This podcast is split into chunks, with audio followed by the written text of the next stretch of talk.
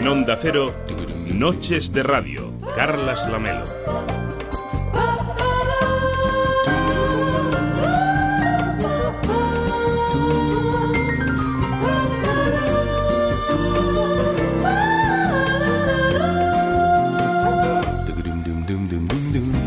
¿Qué tal? Muy buenas noches. Hoy venía caminando por las Ramblas y pensaba en que estamos haciendo el último programa de Noches de Radio en esta séptima temporada.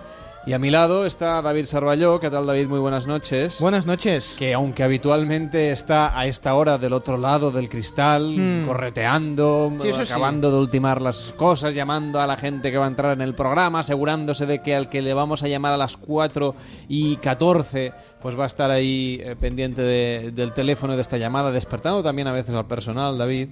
Sí, sobre todo que no haya ligado a última hora y esté en un También, momento de sobre todo en una pasión noche de viernes sí, como por esta, eso. ¿eh? Sí. Y en toda la gente que a lo largo de estas siete temporadas han hecho posible Noches de Radio, este programa que, que bueno, que es como los helados, yo lo he explicado muchas veces, aunque los helados se pueden tomar cualquier día de, Ah, de sí. cualquier época del año, pero es verdad que llega una época, durante el veranito, en la que hacemos ciertas cosas que durante el resto del año no solemos hacer.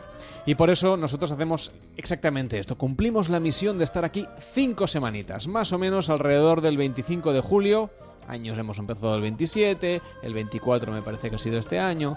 Es decir, alrededor de la fiesta de Galicia, por ejemplo, del, del Día de Santiago del Apóstol, pues ahí empezamos. Y nos vamos quedando durante cinco semanas, normalmente pues hasta el 31. Este año, cosas del calendario, pues estamos acabando esta quinta semana de Noches de Radio un sábado 26 de agosto de 2017, después de 197 programas, llega el momento de decir hasta la próxima. Pero como no somos un programa, y lo sabéis, los que nos habéis escuchado otras temporadas, que nos guste regodearnos en que esto se acaba y que, bueno, en fin, que lo vamos a dejar muy discretito. eh, esperamos que bien en alto y explicándoos historias hasta el último minuto. Pero también hoy queremos pediros vuestra participación, vuestra implicación, como siempre, a través de las redes sociales, en facebook.com barra Noches Radio. Cuando empezamos este programa, un 25 de, de julio del año 2010, lo de leer los mensajes en Facebook no se hacía demasiado. Y nosotros apostamos desde el primer momento, no se trata de ponernos medallas ni mucho menos, por hacerlo. Y eso que aquel verano nos cayeron chuzos de punta. Porque había oyentes que no querían escuchar un programa como este, que no les gustaba, que preferían pues otro tipo de programa, otro tipo de entretenimiento. Bueno, creo que algunos los llegamos a convencer y hasta nos hicieron un club de fans en aquello que se llamaban los grupos de Facebook, que ya no existen o que están prácticamente muertos. El de señores que, ¿no? Era Pues había y existe todavía un grupo de Facebook que son fans de Noches de Radio que lo crearon los oyentes.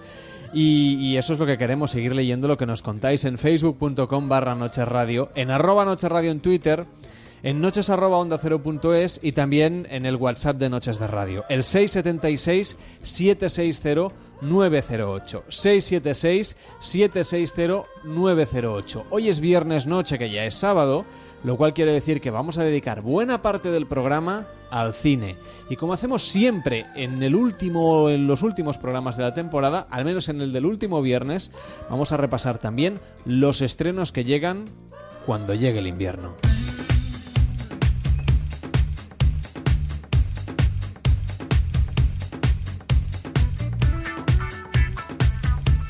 Participa en Noches de Radio. 93 343 5450. Participa en Noches de Radio. Envíanos tu nota de voz por WhatsApp al 676 760 908. 676 760 908.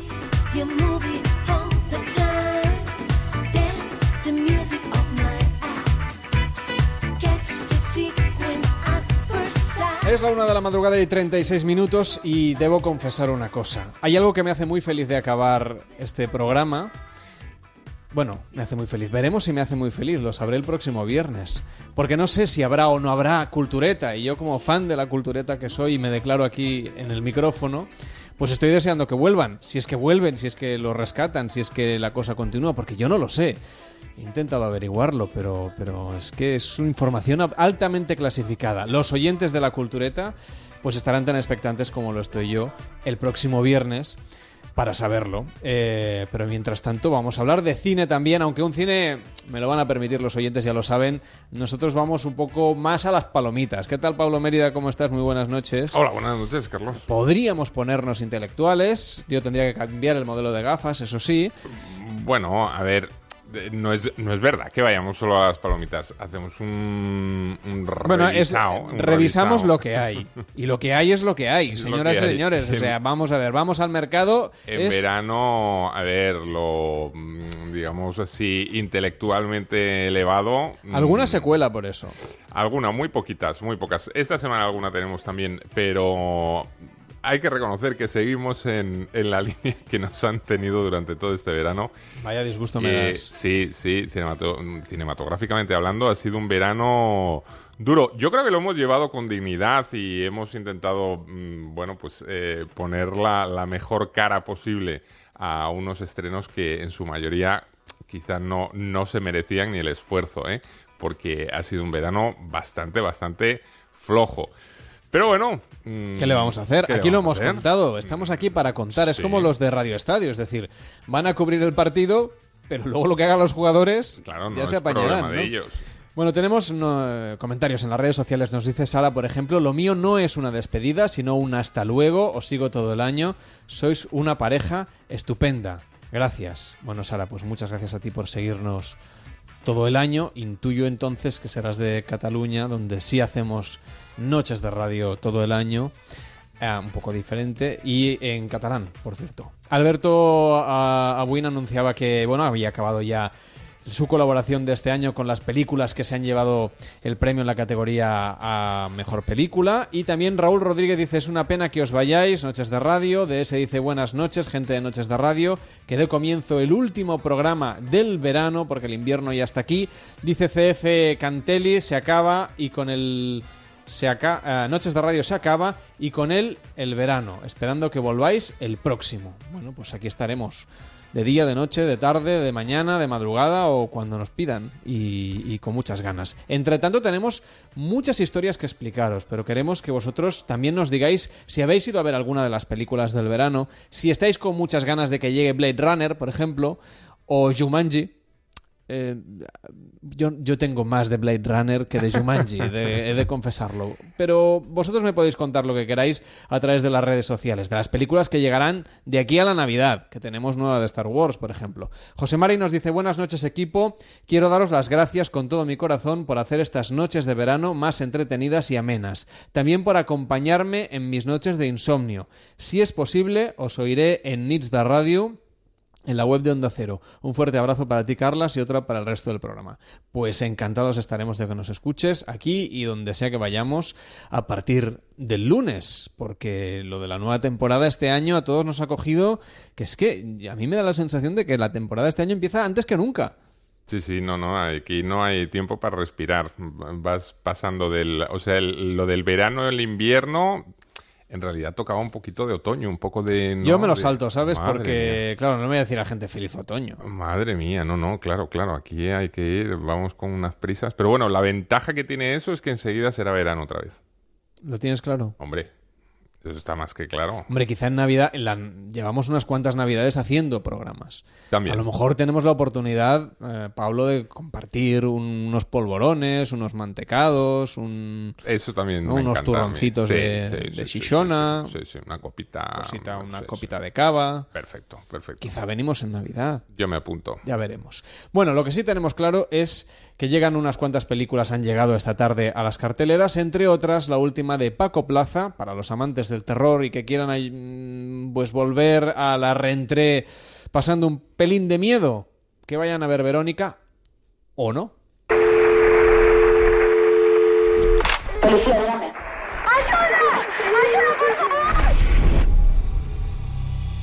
Necesito que te tranquilices y me describas lo que estás viendo.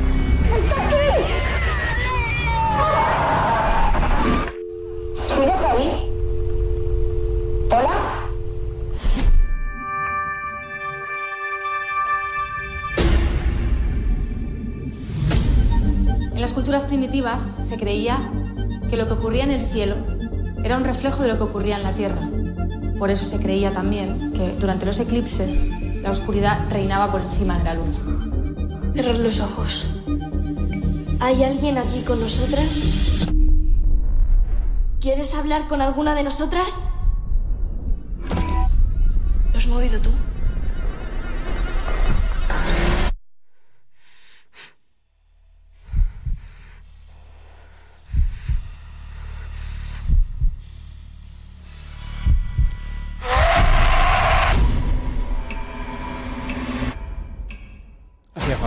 Pasar este miedo así de repente para acabar y despedir el mes de agosto? Pues eh, Porque es- eh, recordemos que el próximo viernes ya será 1 de septiembre. Hmm, hmm. Yo, yo tenía muchas esperanzas y muchas ganas de, de que, mm, bueno, pues en esta recta final de- del verano pudiéramos acabarla con más de un sobresalto, ¿no? Y además de la mano de un especialista como Paco Plaza, que recordemos que junto a Jaume Balagueró eh, fue uno de los autores de Rec, ¿no? La saga esta eh, que, tuvo un enorme éxito y revolucionó por completo el cine de terror en España. Eh, Verónica era una propuesta que venía anunciándose de largo, eh, que está inspirada, está de hecho inspirada en, hechos reales que sucedieron en el barrio de Vallecas hace eh, unos años y bueno, que tenía pinta de ir a ser una cosa estupendísima. Eh, yo ya te digo, tenía muchísimas ilusiones porque además soy buen aficionado al género y me, gusta, disfruto con, con las buenas películas de terror y entiendo que además el, cine de terror español en los últimos años ha, ha dado saltos eh, cualitativos hacia adelante muy importantes. Eh, pero mi sorpresa fue que, oye, yo igual no tenía el día cuando la vi porque eh, me pareció bastante floja, por no decirte un poco mala. Y, y he estado esperando con mucho interés a ver qué decía el, resto de la crítica e incluso aficionados, ¿eh? no solo críticos profesionales, sino también aficionados. Y, igual igual realmente me pilló el día cruzado, porque eh, en general las críticas son muy positivas. Y, y, tanto los profesionales como los, los aficionados coinciden en decir que es una película que da mucho miedo, que está fenomenal, que es muy elegante, que es como una especie de exorcismo llevado al barrio de Vallecas, que fenomenal. A mí os aseguro que, que me, me pareció bastante, bastante mm, pobretona. Eh, con una puesta en escena, mm, bueno, que, que no le acababa yo de ver mucho la, la gracia. Y por ahí eh, la, historia para, para situaros un poco eh, narra, se, se centra en, en una familia, bueno, ella es eh, una eh, mujer que, que es, es viuda, el marido se entiende que ha fallecido a- un tiempo atrás y, y tiene eh, cuatro hijos, ¿no? Una niña que yo creo que representa que debe tener como unos 15 años, que es la protagonista, Verónica. Luego otras dos eh, chicas también más pequeñas, de unos 10, 11, 12 años. Y un niño más pequeño, ¿vale? Y entonces, pues, eh, el caso es que la chica, la protagonista, acude al- a un colegio privado de, de monjas con sus hermanas y mientras están viendo todos un eclipse que hay, eh, ella se encierra con dos amigas como en un sótano a hacer un rollo de estos de con una tabla de Ouija para intentar eh, contactar con su padre muerto. Que siempre es una muy buena idea. Muy buena idea. Hacer la Ouija es algo que recomendamos desde aquí Desde aquí vivamente. para cualquiera que se aburra. Y el caso es que, eh, bueno, oh sorpresa, a raíz de que hacen esto, eh, ella pues empieza a experimentar situaciones muy extrañas, que alguien, mm, digamos, le, acompaña en sus pesadillas y sus pesadillas pues poco a poco empiezan como a hacerse realidad, ¿no? Y el caso es que hay una monja, que yo, yo es que esto lo flipaba, ¿eh? Porque meten una monja eh, ciega, que es la que un poco le vaticina a esta Verónica mm, en el lío en el que se ha metido. Y es, es como le ponen un aspecto totalmente satánico, con los ojos blancos y, unos planos de estos que dices, pero, pero ¿dónde vas, Paco? ¿Dónde vas? Y porque da todo menos miedo, o sea, es como muy, muy forzado.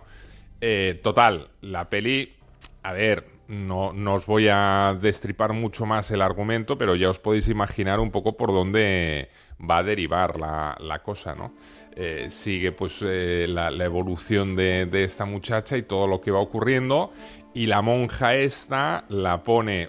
mm, claro, no te lo pierdas. Es la monja del colegio de monjas quien la pone, eh, digamos, le da la clave de que lo que tiene que hacer es volver otra vez con la tabla de Ouija a eh, realizar lo que no había hecho bien la primera vez para que deje de pasarle estas cosas tan tremendas.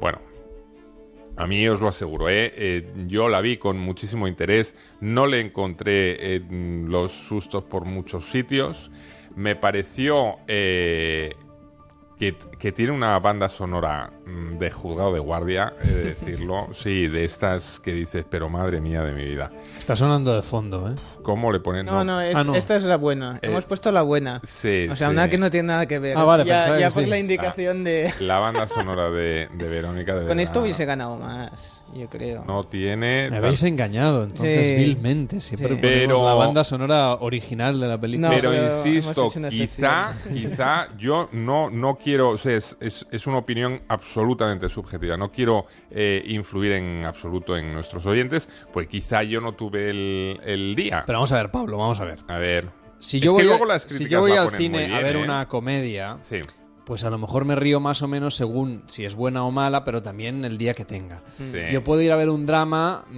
más o menos y si estoy muy sensible, pues me afectará más o me aburrirá más. sí.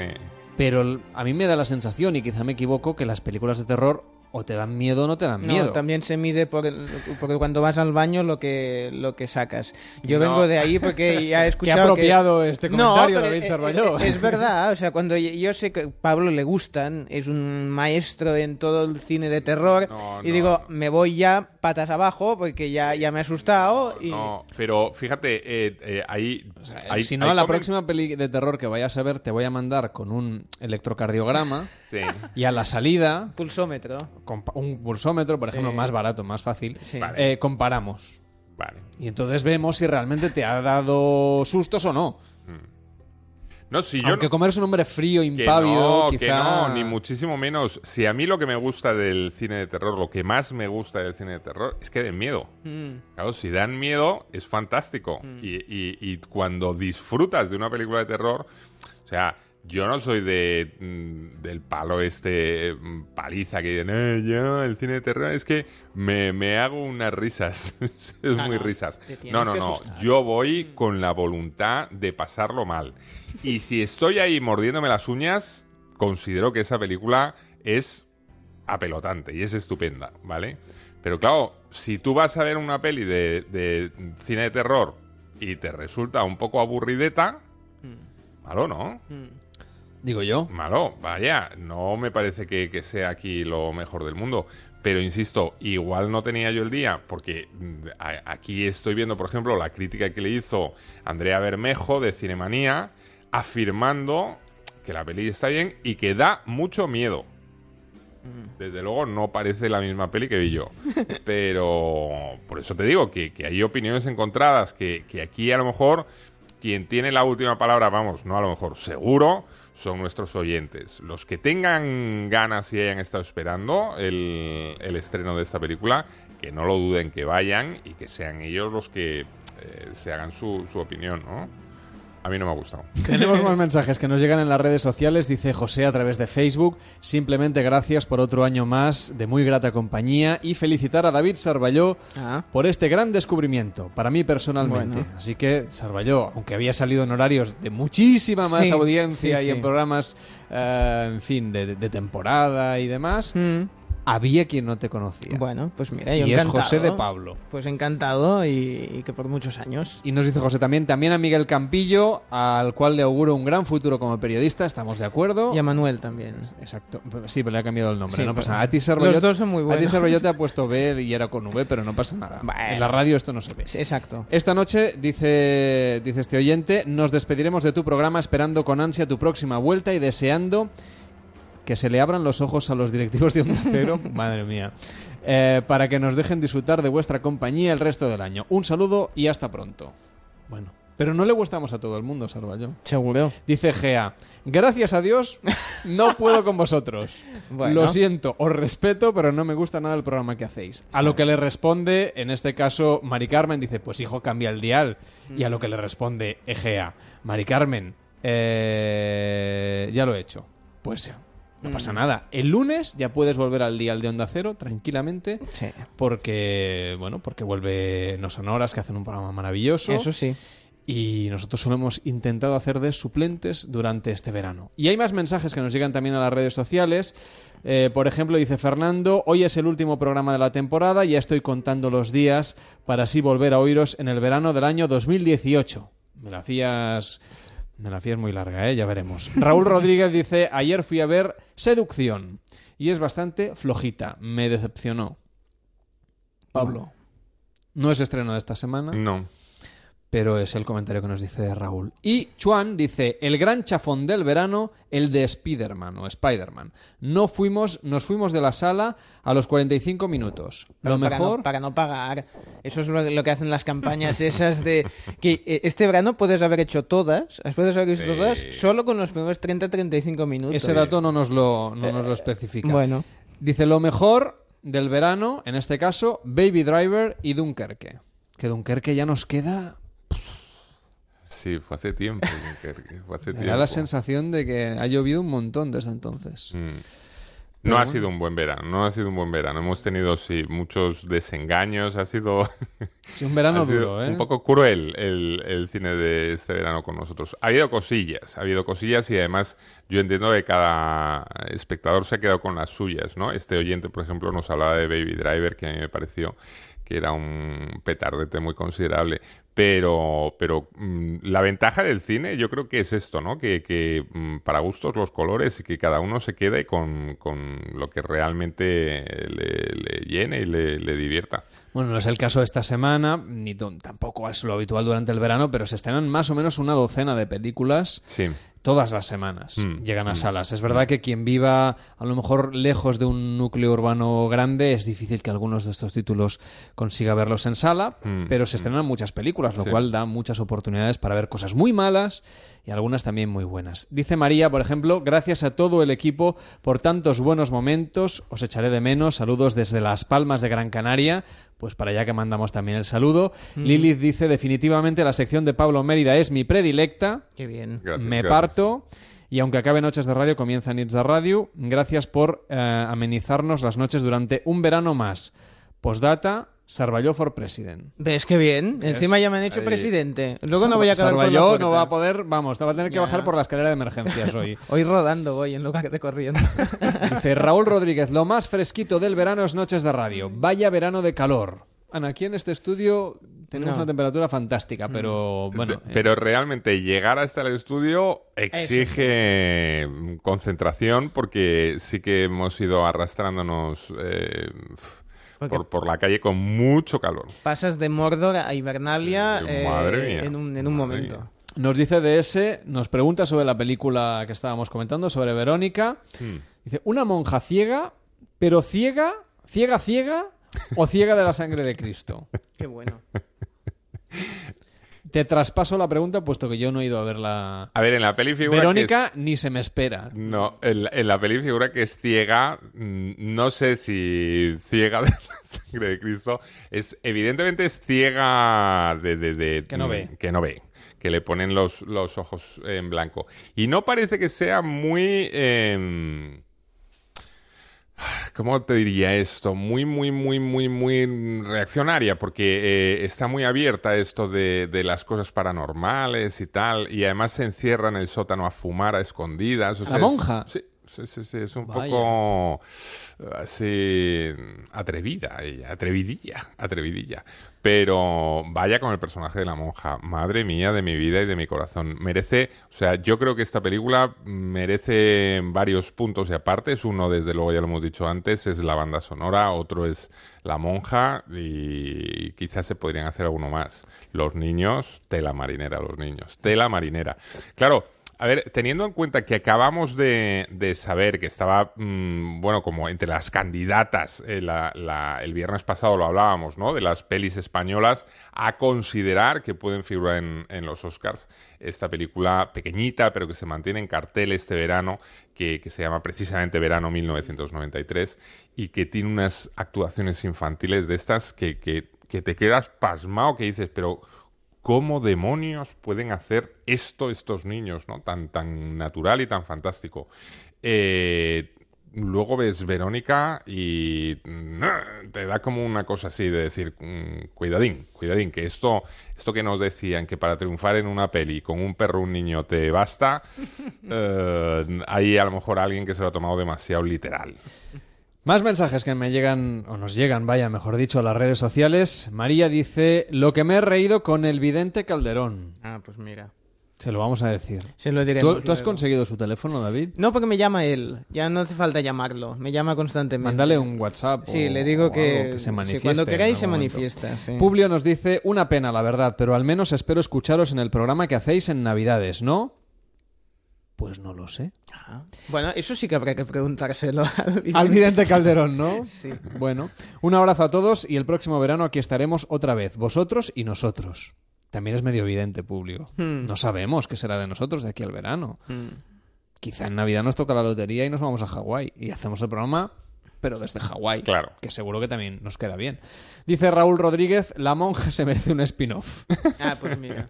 Totalmente de acuerdo. Perdona, pero si nos toca la lotería, el sueño de Pablo Mérida, que siempre nos lo comenta, es poder ir un año entero de festival en De festival. en ¿Es que sí? Oh, es el año de sueño. Ir, eso. ir retransmitiendo el, el programa en distintos festivales y además siempre en, en- en la terraza esta Oh. más chula que, que haya, ¿sabes? Ahí sentados los tres. Qué maravilla. Ah, ¿A ti qué te ha parecido esta, la película 12.872 que hemos visto? Nosotros que solo vamos al de Oh. Sitges a hacer, a hacer el programa desde allí. Eh, y muy contentos que, que, que nos Ya seguimos ilusionando como, Este año como promete. niños. Este año promete. Sí, Todos los años. Veremos si hacemos verdad. el programa desde Sitges. ¿eh? Bueno, Yo no lo tengo No, claro. nosotros vamos. Si hacemos programa todo da igual. Bueno, no- yo no lo tengo muy claro. Dice Joan Ortega, no por mí, vamos. Eh, dice David, salimos huyendo de Spider-Man. Era el oyente que había ido a ver Spider-Man antes. Dice, no Ah. quisimos ni el dinero. ah, qué bueno. Dice de ese, os he pillado por muy blancos que la monja tuviera los ojos. Es que claro, me ponéis entre letras, abreviaturas y dibujos. Se bajaba a fumar a escondidas. ¿Y qué fumaba? En principio parece que fuma cigarritos normales y corrientes, pero vete tú a saber. Mm. Eh, claro. Uy, qué solemnes es que nos hemos quedado. Bueno, que tenemos más películas que llegan a la cartelera, que son Sí, sí, eh, las. 2 de la madrugada, la una en. Canarias, y tenemos a Tadeo Jones 2, Mm, dos. eh, regreso de, de este personaje de animación hecho en nuestro país, eso es algo que nos, nos llena de orgullo. Sí, sí, sí, totalmente. En este caso, El secreto del rey Midas, que tiene críticas dispares. Dicen que la animación ha mejorado muchísimo, pero que en cambio la historia flojea bastante. ¿Tú has besado a este pibón? ¡Sara! ¡Tadeo! Tengo muchas ganas de verte. Yo también. ¡Hala! Se llevan genial. ¡Qué ganas tenía de verte!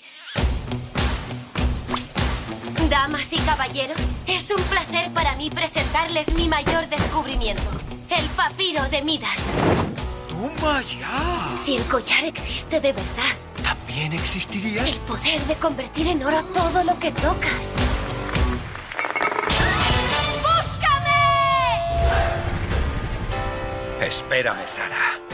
Tadeo Jones en acción. Pues yo esta la voy a ir a ver porque mi hijo es un fan de Tadeo Jones. Normal, te toca, pero eso me parece muy bien. Y mm, yo creo que te vas a entretener, ¿eh? Yo mm, me parece que es una peli muy entretenida precisamente para esto, para que te- tienes eh, pequeños y tienes que llevarlos al, al cine y esta es una Sí, porque peli... Moji ya dijimos que... No, no, no, no, ni para pequeños, ni para mayores, ni para mascotas. Eh, Tadeo Jones 2, yo creo Te que... advierto que una sesión para perros y gatos Eh, No, no, si les llevas a hotel para perros igual se entretienen, pero esta no, no, la emoji es que no, no tenía salvación. Y Tadeo Jones eh, 2, El secreto del rey Midas, eh, recupera el personaje con el que Enrique Gato y su equipo, pues bueno, lograron llevar al cine de animación español a, a la primera división, ¿no? Que yo creo que eso fue un acontecimiento muy importante y es lógico que después del éxito de esa primera película, pues bueno, estuvieran ya mm, buscando esta secuela, pues como hacen todos los grandes éxitos de Hollywood, ¿no? Todas las pelis de, gran éxito de animación eh, tienen segundas, terceras, cuartas, quintas partes, son sagas que, que no, prácticamente no se acaban nunca, ¿no? Ahora nos llega la segunda de Tadeo Jones, como es lógico, mm, bueno, supongo que hay gente que estaba mirándola mucho con el microscopio, esperándola un poco con lupa, pues eso, para ver si la animación realmente había mejorado o han ido muy rápido en busca de un segundo éxito. Hombre, se han Sí. tomado su tiempo. Bueno. 2012 fue la, la original. Ya, Vaya, pero no te creas que, que estas producciones, sobre todo cuando tienen que... No, aquí no hay grandes estudios como ocurre en Pixar, Disney o, o en la misma Fox Animation, que tienen, claro, cientos y cientos de personas trabajando y se pueden permitir el estar haciendo pelis cada 6, 8 meses, pelis de animación. Aquí los procesos son mucho más largos y entonces ya te digo, había en ese sentido, pues bueno, eh, yo creo que mucha curiosidad para ver eh, qué es lo que nos proponía en esta segunda entrega. Y lo que nos propone básicamente es una fidelidad a lo que habíamos visto en la primera, es decir, eh, un personaje, bueno, unos personajes que ya son conocidos, algunas novedades en cuanto a villanos y a secundarios, pero básicamente vuelve a ser otra vez lo mismo, un arqueólogo torpón que va haciendo este homenaje eh, in eternum a Indiana Jones, pero en su versión más em, española y más divertida, ¿no? Y que nos traslada, en este caso, a escenarios mucho más próximos para nosotros, como es la ciudad de Granada y es la, Alhambra. Eh, yo creo que el esfuerzo que sigue haciendo Enrique Gato y su equipo de, mm, hacer como si dijéramos mm, presente ¿no? el, cine español en el terreno de la animación sigue siendo muy loable y desde luego cumple dos objetivos. Por un lado, entretiene al que quiere ir a ver la película con los chavales y por otro, yo creo que mantiene bien la, la línea que ya había abierto, ¿no? Esta línea de, mm, bueno, que, que aquí en España también se hace un cine de animación con cara y ojos del que nos podemos sentir muy orgullosos. Yo creo que, que es una peli que en cuanto vayas a verla, unas risas te echas seguro. No, y luego además tiene una función de servicio público, estrenarla ahora que quedan 15 días más o menos para que empiecen Totalmente. los chavales el cole. Sí. Y es que hay que rellenar todavía unas cuantas Sí, tardes, sí. muchas de ellas sin... eh, o sea, con los padres sin vacaciones. Claro, no, no, ahora es complicada, es una, mm, ahí recta final antes de- del cole dificililla y está bien que, lleguen algunas pelis como estas, bueno, que en, la que puedes echar la tarde y le puedes dar además eh, mm, abrir las puertas a los chavales para que luego pues jueguen, fantaseen, hagan sus dibujos y sus historias, ¿no? Y vivan sus, sus aventuras. Yo creo que es, es una peli que está bien. Frigan nos dice, acabo de ver otro guardaespaldas en versión original subtitulada. Hmm. Y según IMDB, Samuel L. Jackson, eso nos dice el oyente, dice joputa 122 veces en toda la película. Ojo, después letras. Mm, ¿La comentamos? Sí. Soy agente de protección ejecutiva. Y tú eres el sicario más perseguido del mundo. Mi trabajo es protegerte.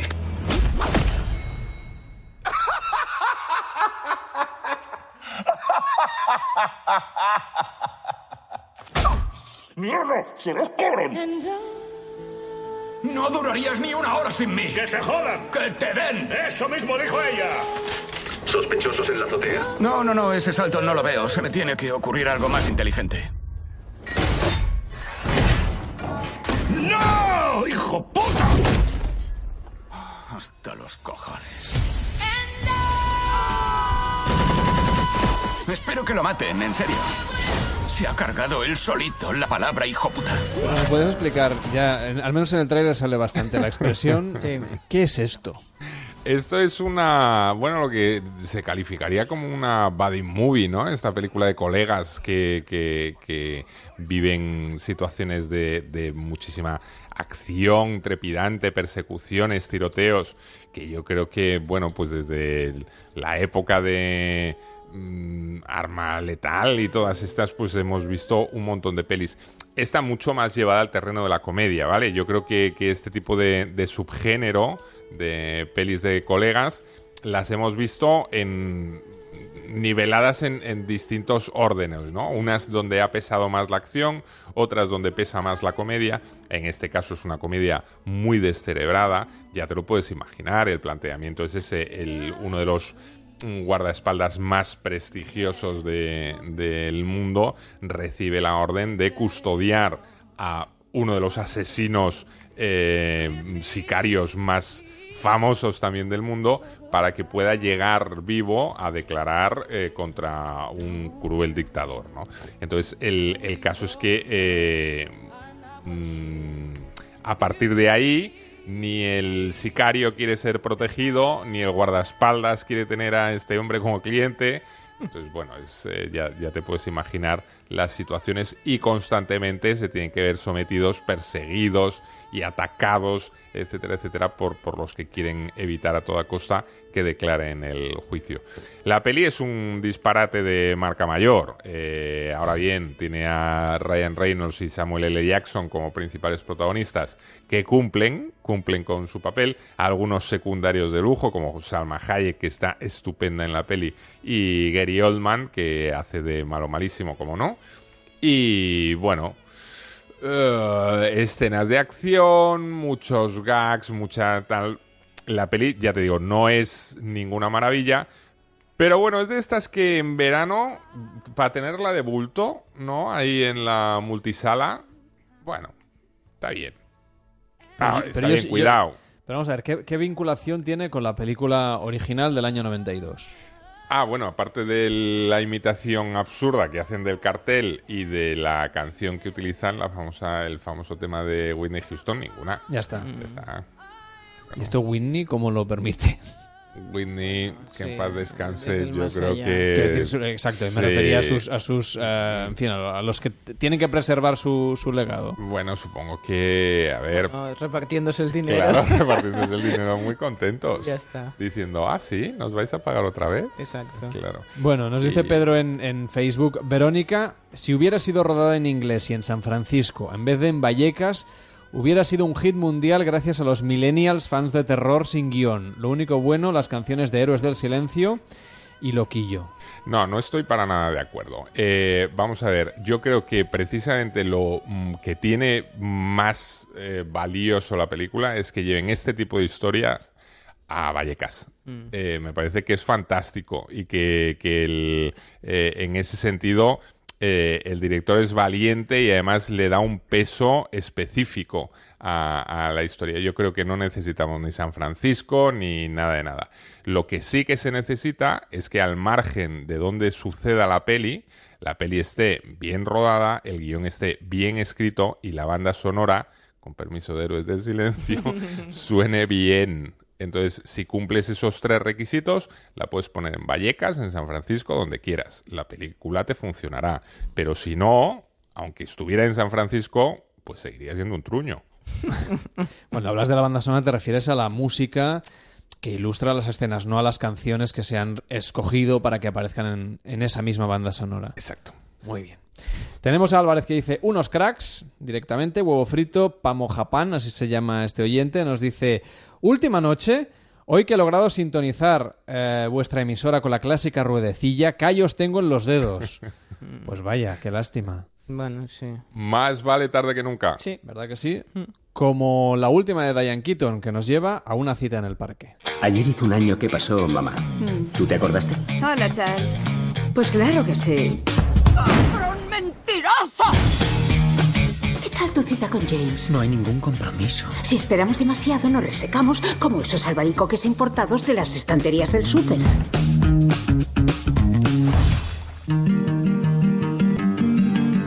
¿Hola? ¿Qué? Oh, oh, perdón, no quisiera molestarle. Pues ya lo ha hecho. Es una notificación de desahucio. Vive en un terreno que vale millones. No te quieren en este parque. Qué pena. Si me conocieran mejor, suéltalo. ¿Soy diferente de lo que esperabas? ¿Qué parezco? Pareces más limpio. Vamos a ayudarte, tío. ¿Ahora soy vuestra causa del mes o qué? Cada vez que alguien amenaza tu orgullo, te hinchas como un puerco espín sensible. No acabará nunca, ¿verdad? Todo el mundo quiere que cambie y ahora tú también. Si de verdad quieres quedarte aquí, tendrás que luchar por ello. A mucha gente le parecerá diferente la forma en que vivo. Lo único que quiero es mi casa. Y en ese aspecto no soy diferente a ninguno de ustedes. Quédate ahí y no te muevas. ¿O qué harás? ¿Matarme con el ukelele? Tú te traes algo entre manos. ¿Qué podría ocultarte? Oh, vaya. Y él es mi... eh, Manitas. Hay un oyente que nos manda un mensaje a través de WhatsApp que no es una nota de voz, sino que es un mensaje de texto que dice: Empezasteis siendo unos sustitutos de la cultureta y me habéis acabado gustando. Bueno, muchas gracias. Somos unos sustitutos de. El banquillo, somos Muy, banquillo. muy, muy humildes al lado de la cultureta. Mm, Vamos, eh, yo creo que ni sustitutos somos como los eh, de la... Teloneros, ¿no? Sí, o, o la- de la liga infantil, ¿no? Nosotros somos los... Pero estamos aquí con todas las Lo damos todo, eso sí, lo Ah, todo. guardado la silla calentita. Claro, totalmente. Bueno, tenemos más mensajes que nos llegan también a través de las, mm, de las redes sociales y del WhatsApp. Nos puedes mandar tu nota de voz al 676-760-908. 676-760-908. Por ejemplo, si sois muy fans de Diane Keaton, pues aquí tenéis vuestra dosis anual o cada seis Sí, meses. no, prácticamente. saca... O sea, saca, eh, tiene, participa en varios proyectos, al Mm. menos una vez al año. Trabaja mucho y además eh, ella a veces ejerce de, de productora y entonces pues bueno, busca historias que, que más o menos le, le van bien. Eh, en este caso estamos hablando de Una cita en el parque, que es una producción del Reino Unido en la que ella forma una inusual pareja con Brendan Gleeson, que es un, bueno, un actor eh, que a lo mejor de nombre no os dice nada, pero en cuanto ver, le Diane veáis de Keaton cara... formando una inusual pareja, eso no lo hemos visto nunca en el cine. Nunca, nunca, nunca. Y... Siempre suelen ser matrimonios de lo más normales. y bueno, es una historia romántica de un amor tardío, otoñal, que tampoco lo hemos visto nunca. En el caso de Diane Keaton, solo lleva haciéndolo los últimos 20 años. Y en este caso, bueno, pues le añaden una nota eh, de reivindicación digamos, de principios eh, a raíz de una problemática inmobiliaria, ¿no? De un hombre que tiene una casa en mitad del, del parque de Hampstead y, que le dicen que le van a desahuciar y que ese modelo de vida no lo puede llevar y entonces él encuentra una serie de personas que defienden su modelo de vida y luchan por él y por sus ideales y por sus valores. Esto en realidad es la, la subtrama de la película. La trama importante es la relación entre ellos dos, ¿no? O sea, no nos... eh, tú si ves el tráiler te puedes despistar y decir, bueno, a ver si esto va a ser una cosa reivindicativa. No, es lo último a ser reivindicativo. ¿eh? Es una historia romántica a la que desde luego mmm, la gente interesada en historias de amor otoñales se puede acercar sin ningún tipo de, de problema porque no hay no, va a ir en plan de ¡buah! Eh, perroflautas en pie de guerra y cosas de esas que no, que no, que no, no, no pasa nada. Para ir a verla y tomarse una horchatita después. Sí, una horchatita con algún fartón y bueno, y hacer la tarde en el parque, hablar con las amigas y tal, ya es un plan. Solo te ha faltado decir dar de comer a las palomas a continuación. No, no, tampoco hay que, que llegar a tanto. Y, y, para hacer justicia, os diré que alguien puede haber pensado, a ver, eh, Pablo hoy está un poco belicoso con, con, Verónica y su banda sonora. En este caso, en una cita eh, en el parque, la banda sonora es prácticamente igual de mala. Eh, hay que señalarlo. Y además, me va bien porque eh, he, he, coincidido aquí con, con, una crítica de Screen Daily, del, de un, eh, una revista de, del Reino Unido, que dice literalmente, con una banda sonora tan azucarada que quizá pueda causar algún coma diabético en los espectadores más mayores. Para que os hagáis una idea de, de cómo va. De cómo a ver si te van a dar insulina con las palomitas. Sí. No, sí, sí, es que es muy mala también la banda sonora. Esta semana no es la semana de las Y bandas si sonoras. luego le pones horchata... Eh, tienes sí, que ir con Es mucho cuidado. azúcar, ¿no? mucho Sí, azúcar al final del día. es mucho azúcar. En fin, tenemos notas de voz también que nos piden eh, recomendaciones, Pablo. Hmm. Yo quería preguntarle a Pablo Mérida que qué le pareció la película Dunkerque. La vi el- esta semana y me pareció que para, o sea, co- eh, contar lo que es la, la batalla tan famosa e histórica que pudo costar la, la victoria de, de los aliados en la Segunda Guerra Mundial, la verdad es que no cuenta nada realmente. Así que digas, wow, eh, es historia, es...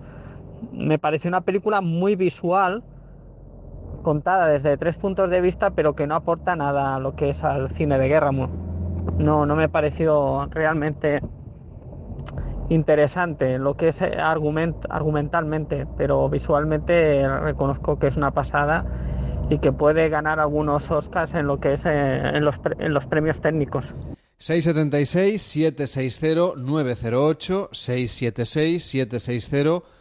676-760-908. Dunkerque, como decíamos antes, ya nos queda mm, mentalmente Sí, yo, yo ya lo comenté en, hace muchísimo tiempo, en, pero bueno. en su momento, pero eh, me mm, vuelvo a, a incidir en ello porque sigo pensando lo mismo. A mí, más que una gran película bélica, me pareció una gran película de terror. O sea, yo con Dunkerque lo pasé mucho peor que con Verónica. Vamos, ¿dónde vas a parar? Eh, peor me refiero a nivel de tensión y de estar sufriendo desde que prácticamente empieza la película hasta que acaba, ¿no? Eh, es verdad, no es un relato bélico sobre la, historia de la batalla de Dunkerque, ¿no? De cómo fue era la película esta de Dunkerque la victoria.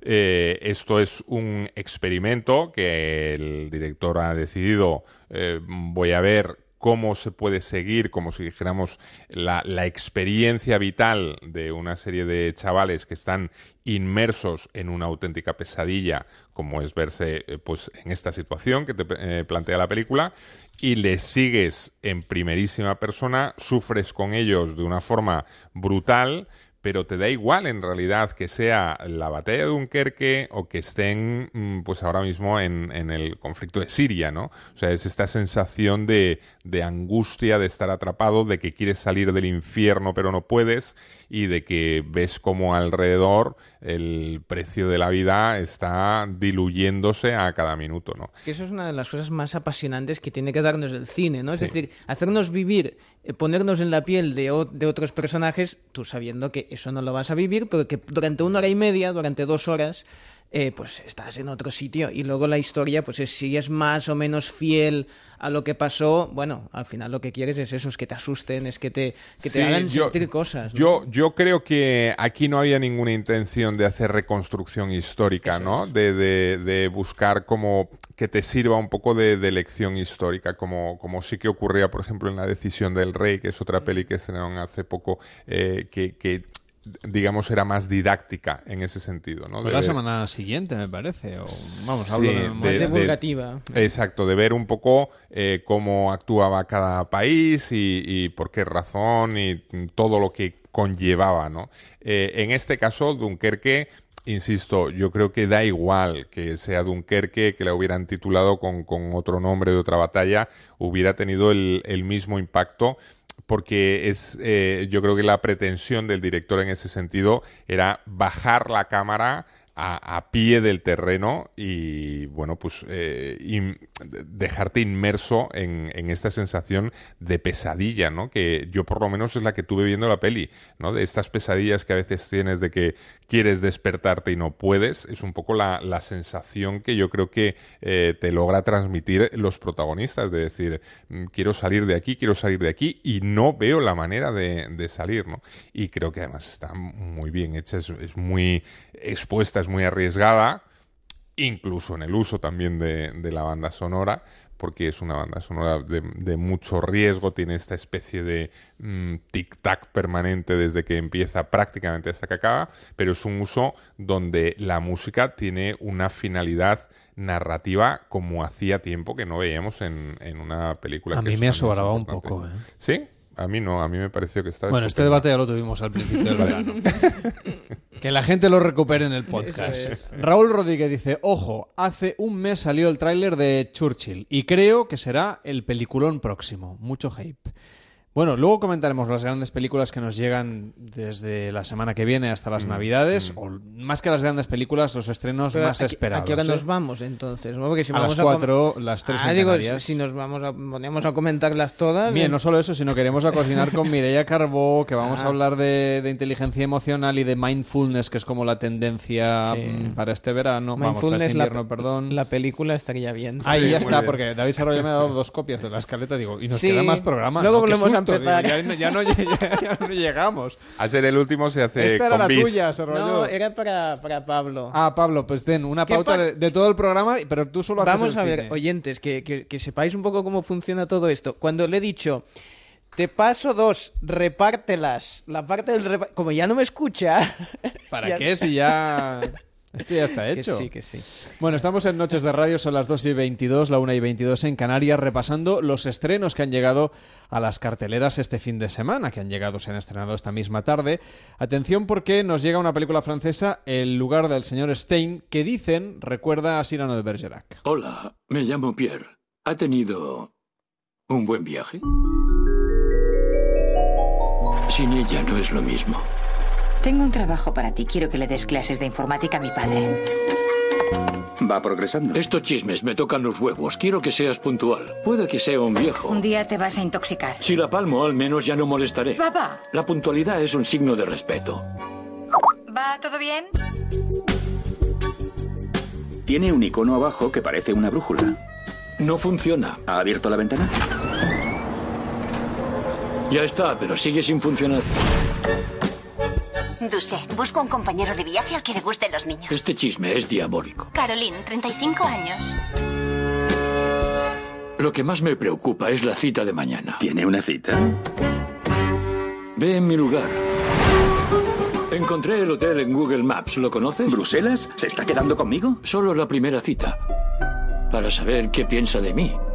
Enseguida me cautivó tu forma de escribir. Es tan... ¿Se da cuenta de lo que me está pidiendo? Solo tendrás que reemplazarme una noche. No es lo que acordamos. Mira que acostarse en la primera noche. Joder, qué susto. Está escribiendo en mi nombre. Y eres tú el que se la tira en mi nombre. ¿Película también para tomarnos una horchata?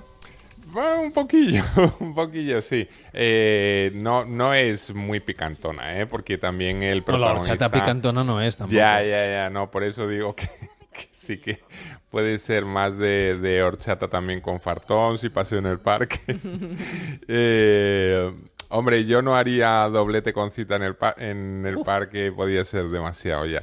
Eh, en este caso tenemos aquí de protagonista mm, irreconocible, aunque mm, seguro que muchos espectadores eh, a lo largo de la peli caerán, ¿no? Porque dirán, uy, ¿cómo me suena? Uy, ¿cómo me suena? Es Pierre Richard, eh, un auténtico astro de- de- del cine francés de hace unos años y una pieza clave del cine cómico del eh, bueno pues esto de, Francia no que, hizo un montón de comedias que tuvieron un enorme éxito.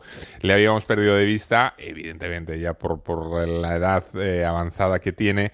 Eh, bueno ahora ha encontrado este papel que le recupera para la pantalla y en la que eh, da vida a un jubilado viudo que, que vive encerrado en sí mismo hasta que un joven comienza a, bueno, a mm, enseñarle un poco a navegar por internet, a manejar el ordenador y no se le ocurre otra cosa que meterse en una página de estas de citas y, bueno, pues eh, queda con una chica, la empieza a seducir y de ahí que, que la comparen un poco, que hablen que es como una especie de Cirano de Bergerac 2.0, porque utiliza al chaval que le está dando clases para que sea en, o sea, en, las citas aparezca él, mientras que, que la, la parte intelectual la pone desde las, las sombras el, el protagonista, ¿no?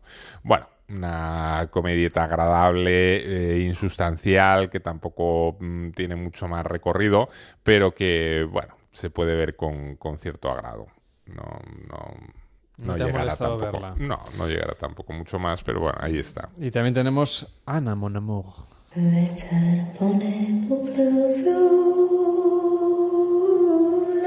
Cuando estaba en la facultad, estudiaba literatura. De eso hace un año. Y conocí a una chica. ¿Aún me quieres? Me lo pensaré.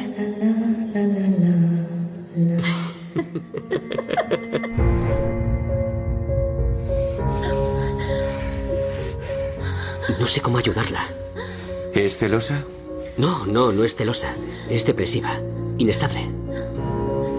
El surrealismo promovió la escritura automática.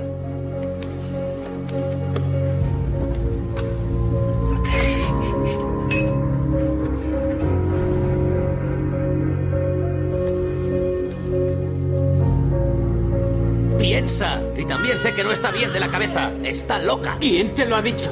Puedes joderte la vida tú sola, ¿entiendes? No quiero volver a depender de nadie. ¿Con todo? Estás loca. ¿Cuándo has salido sola sin mí?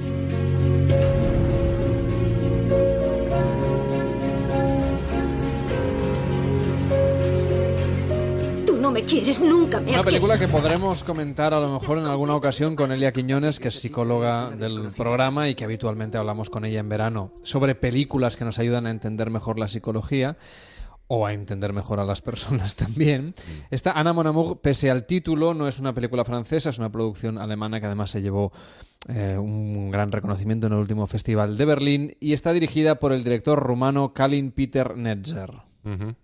Sí, y es una peli que eh, mm, aborda el tema de la pareja a lo largo de siete años. Sigue a los protagonistas, a Toma y Ana, que se conocen eh, cuando están en la universidad y cómo evoluciona la pareja. eh, de- eh, tienen un hijo, bueno, y tienen sus, sus momentos eh, delicados como todas las parejas, en este caso más eh, haciendo incidencia en la bueno, personalidad un tanto depresiva de ella, un tanto cambiante, que es difícil de, para él sobre todo, el cómo, cómo amoldarse y cómo estar ahí, mantenerse más o menos en, en el sitio, ¿no? Es una película mm, durilla, con un montaje singular y que te presenta la historia bueno, de una manera eh, un, un poco especial. Digamos que ya nos salimos un poco del circuito de- del cine más eh, comercial, ¿no? De palomitas, eh, que es Tadeo Jones, el otro guardaespaldas, y esto es un poco más para eh, gourmets, ¿no? De- del cine que, que es un poco más diferente, con historias más provocativas y con una puesta eh, en escena también un poco diferente. Pero es una peli interesante, no está mal. Por cierto que estamos repasando también, vamos a empezar enseguida, las grandes películas que llegarán próximamente. Por ejemplo, el próximo viernes se estrenará Barry Seal, El traficante, La niebla y la doncella, una, una producción que también se espera, se espera con ganas, o Churchill, que llegará el 8 de septiembre. Pero una de las que seguramente será más esperadas a lo largo de, bueno, de las próximas eh, semanas y meses es la reedición o digamos la nueva versión de Blade Runner que estamos comentando ahora cuando son justo las dos y media, la una y media en Canarias, que llegará ni más ni menos que el 6 de octubre, Blade Runner 2049. Todas las civilizaciones se han construido a costa de una mano de obra desechable. Pero yo solo puedo fabricar unos pocos. Shh. Feliz cumpleaños. Las cosas tienen un orden. Es lo que hacemos aquí. Mantener el orden. El mundo gira en torno a un muro que separa clases. Di que no existe ese muro y la guerra está garantizada.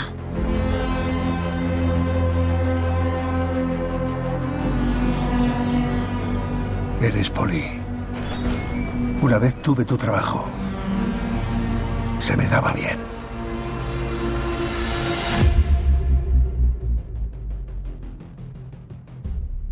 Lo sé.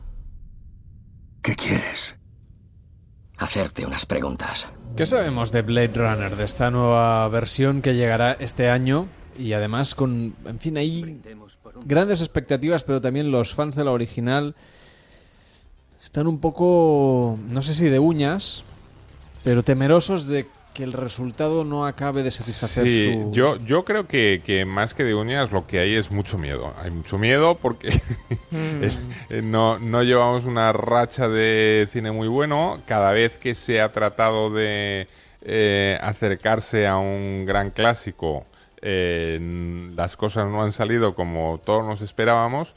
Y entonces, claro, hay títulos que yo creo que todos tenemos como, como puestos ahí en nuestro pequeño altar, ¿no? Y Blade Runner es uno de ellos, es de estas pelis, bueno, que, que tienes ahí, que te parecen como un tesorito, que dices, bueno, mejor no tocarlo, ¿no? Si ya está, si no hace falta ahora hacer eh, una nueva versión.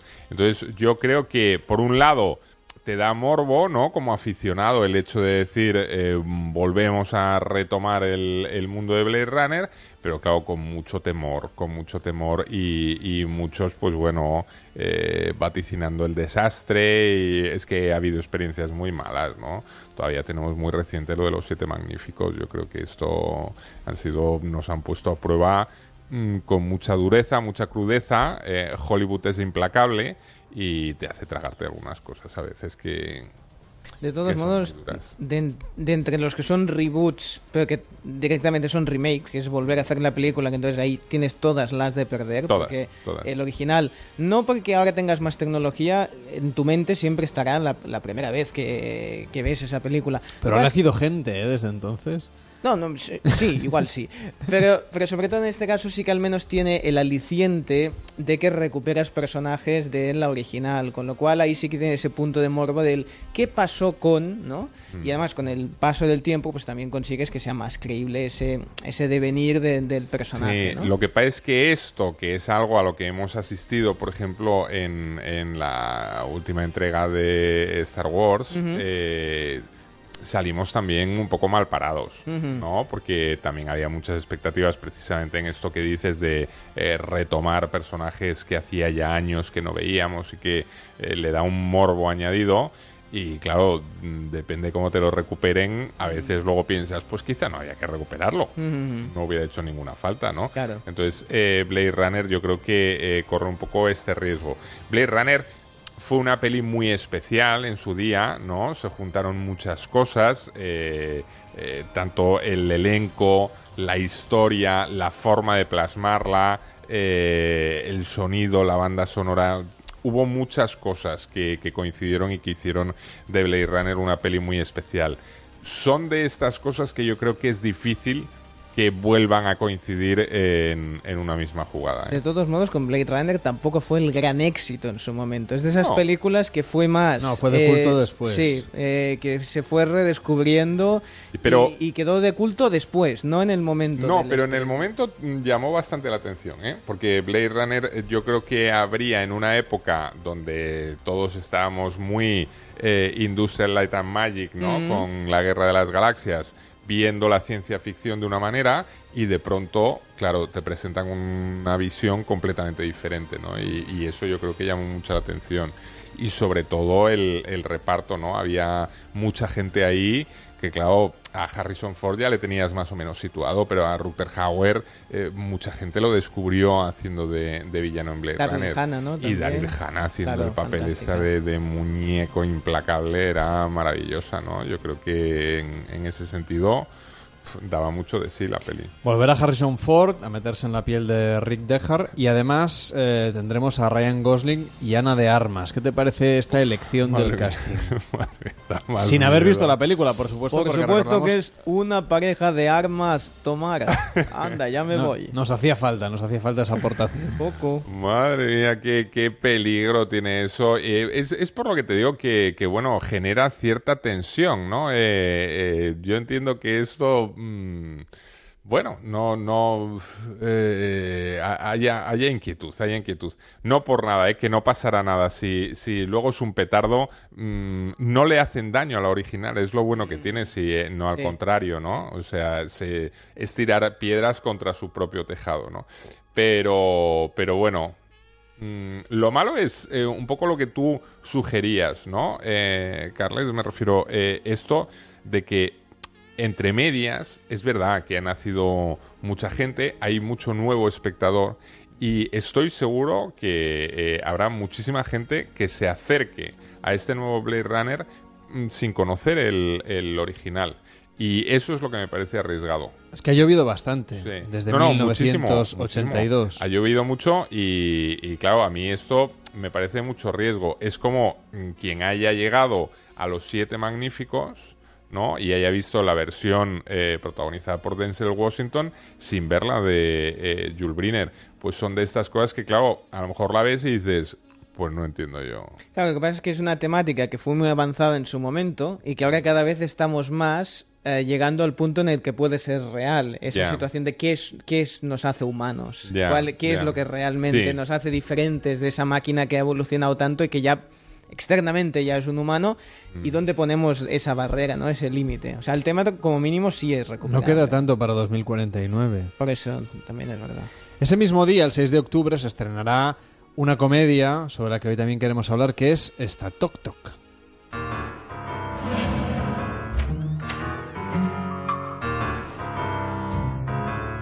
Te chupo la concha. Disculpe, Sí. ¿Ha dicho algo? Buenas tardes. Buenas tardes. Hija de puta. Le he oído. ¡Guarra! ¡Guarra, yo no! ¡Socorro! Los ha citado a todos a la misma hora. El doctor para lo que sea. ¿Ha llegado ya? No. Parece que nos toca esperar. Habrás traído unas cartitas para echar unas partidas, ¿no? Bueno, es la historia de un psiquiatra que tiene unos cuantos eh, pacientes, algunos con trastorno obsesivo compulsivo. Son Paco León, Adrián Lastra y Rosy de Palma. Eh, y bueno, resulta que el doctor no llega. Y claro, para, para la gente que conozca mínimamente el trastorno, pues alterar los planes no es algo que encajen muy bien. Eh, es una película que se espera con, bueno, como, con, con ganas porque Paco León pues eh, tiene un- una larga, digamos, eh, un, largo, un, un gran grupo de seguidores y las últimas comedias que ha hecho pues han sido muy celebradas, tanto por la crítica como por los espectadores, por la audiencia. Sí, además Tok Tok es, eh, está inspirada en la, en la obra de teatro del humorista francés Laurent Baffy. Y, la obra teatral tuvo muchísimo éxito aquí en España, se ha representado en distintas ciudades siempre con, con bueno, con, con mucha, mucho apoyo por parte del público, ¿no? Entonces ahora que se traslade a la pantalla, eh, de lo que se encarga el realizador Vicente Villanueva, bueno, pues es lo que dices, eh, sí que ha creado expectativas en ver si la comedia es tan divertida como era la, la obra de teatro, ¿no? Y genera un poco las mismas reacciones. Yo lo único, mm, ya de punto de partida, eh, creo que para ellos mal fin de semana que tengan que compartirlo con Blade Runner, ¿eh? Pero bueno, mm, a ver, igual salen ahí victoriosos. Eh, no sé qué pasa el, el fin de semana del 12 de octubre, Sí. además de ser la fiesta nacional, que, que se estrena Anabel 2 y El Muñeco de Nieve. Uh. Esto sí que a mí me da miedo esta... Mucho a mí- muñeco, A mí ¿eh? Anabel me da mucho miedo. Sí. A mí me da mucho miedo Anabel. No, yo creo que... Quiero ah, decir, eh, está lo suficientemente lejos de Halloween todo esto. Ya, bueno, pero no tanto, no tanto. Me refiero que eh, quizá esto lo que les, les ha ocurrido es que el, el año pasado, no sé si os acordáis, que se quedó un poco huérfano todo, ¿no? Eh, llegó simplemente la de Ouija el origen y, y había poco, poco título para, para celebrar eh, Halloween y a lo mejor eh, ahora se quieren resarcir y este año nos, nos quieren dar más oferta. Eh, a ver, ninguna de las dos mm, considero que vayan a ser títulos claves del, del cine de terror de, de este año, pero seguramente sí divertidos. También para el- es un poco como el muñeco Por- diabólico. Por, ya. por ir repasando un poquito, es verdad, ¿eh? Por ir repasando un poquito lo que es la agenda de estrenos que llegarán antes de Navidad. Tenemos a Thor, que esto siempre tiene también su legión de fans, tanto los, los entusiastas del personaje como eh, los y las entusiastas de las musculaturas cinematográficas, ¿no? Digamos, mostradas ahí con ganas, pues llegará el 27 de octubre Thor Ragnarok. Que Mm. nos lo ponen fácil también, ¿eh? para decirlo. Y yo tengo ganas de ver la de Emma Stone, que llegará el 10 de noviembre, La Batalla de los Sexos. Bueno, porque Emma Stone es una actriz que nos tiene siempre muy conquistados, ¿no? A mí me parece que, y además, eh, a ver, la, la, la temática seguramente será divertida, interesante, una peli para, bueno, relajarse y disfrutar. Yo, entiendo, ¿eh? Emma Stone es, es lo que os digo, es una actriz que ha ido de, de menos a más, claramente, y, y seguro que, que nos hará disfrutar. En esa semana es, es curioso de todas formas porque eh, la peli, que esta es una gran apuesta de, de Hollywood, compite con una de las mayores apuestas del cine español de estos años, que es Oro que es la, la producción de Agustín Díaz Llanes, ¿no? En la que va a reconstruir un poco la aventura de Lope de Aguirre y Núñez de Balboa, una peli muy, muy, muy interesante, protagonizada por Raúl Arevalo y José Coronado. Eh, yo creo que uno de los títulos, mm, ya te digo, ahí sí que hay mucha expectativa por verlo, porque no es la primera vez que se acerca el eh, cine español a este tipo de producciones épicas. Recordemos el clásico de Carlos Saura, El, el Dorado, y, y algunas anteriores. Pero yo creo que es un tema que todavía nos, nos falta una gran película, ¿no? El- este cine de conquistadores todavía falta una gran película. Y muchos sugieren que puede ser Oro ya que eh, Agustín Díaz Llanes eh, suele acertar bastante con, con este tipo de... Bueno, no con este tipo de pelis, nunca ha afrontado un proyecto similar, pero eh, donde se ha metido ha salido bastante airoso. Bueno, y tenemos más fechas, más fechas en el calendario de los estrenos que van a llegar en las próximas semanas. El 17 de noviembre llega la Liga de la Justicia. Yo sé que Sarvalló está con ganas de, de ver a, toda, a todo el equipo, a Superman. a- Es que fin, va a ser un final de año potente. Va a ser un a final Wonder de año. Woman. A esa más. Yo, yo con tal de ver otra vez a Gal Gadot Aquaman. haciendo de Wonder Woman, vamos, lo que me echen. A mí lo que me echen, que yo estaré allí. Estaremos ahí. Ah, incluso superando a Ben Affleck, ¿eh? porque superar a Ben Affleck Mm. eh, haciendo de Batman te exige, ¿eh? o sea, esto te es una poner- cuestión de, de desgaste. Me refiero, ahí aparte de perder dinero, perdemos una parte de, de, de nuestro ánimo. Pero claro, está muy compensado con la presencia de Gal Gadot. Y Ken Branagh, que hará una adaptación cinematográfica del clásico Asesinato en el Orient Express, que también llegará a las carteleras y será el 24 de noviembre. Una película que, bueno, también puede ser una propuesta curiosa. Tú no, Sí. no estás muy No, di- di expectante, la ¿eh? frase- di la frase que Lo que nos has dicho en la redacción antes, Pablo. es. Tienes De- barra eh, libre. Hacía falta.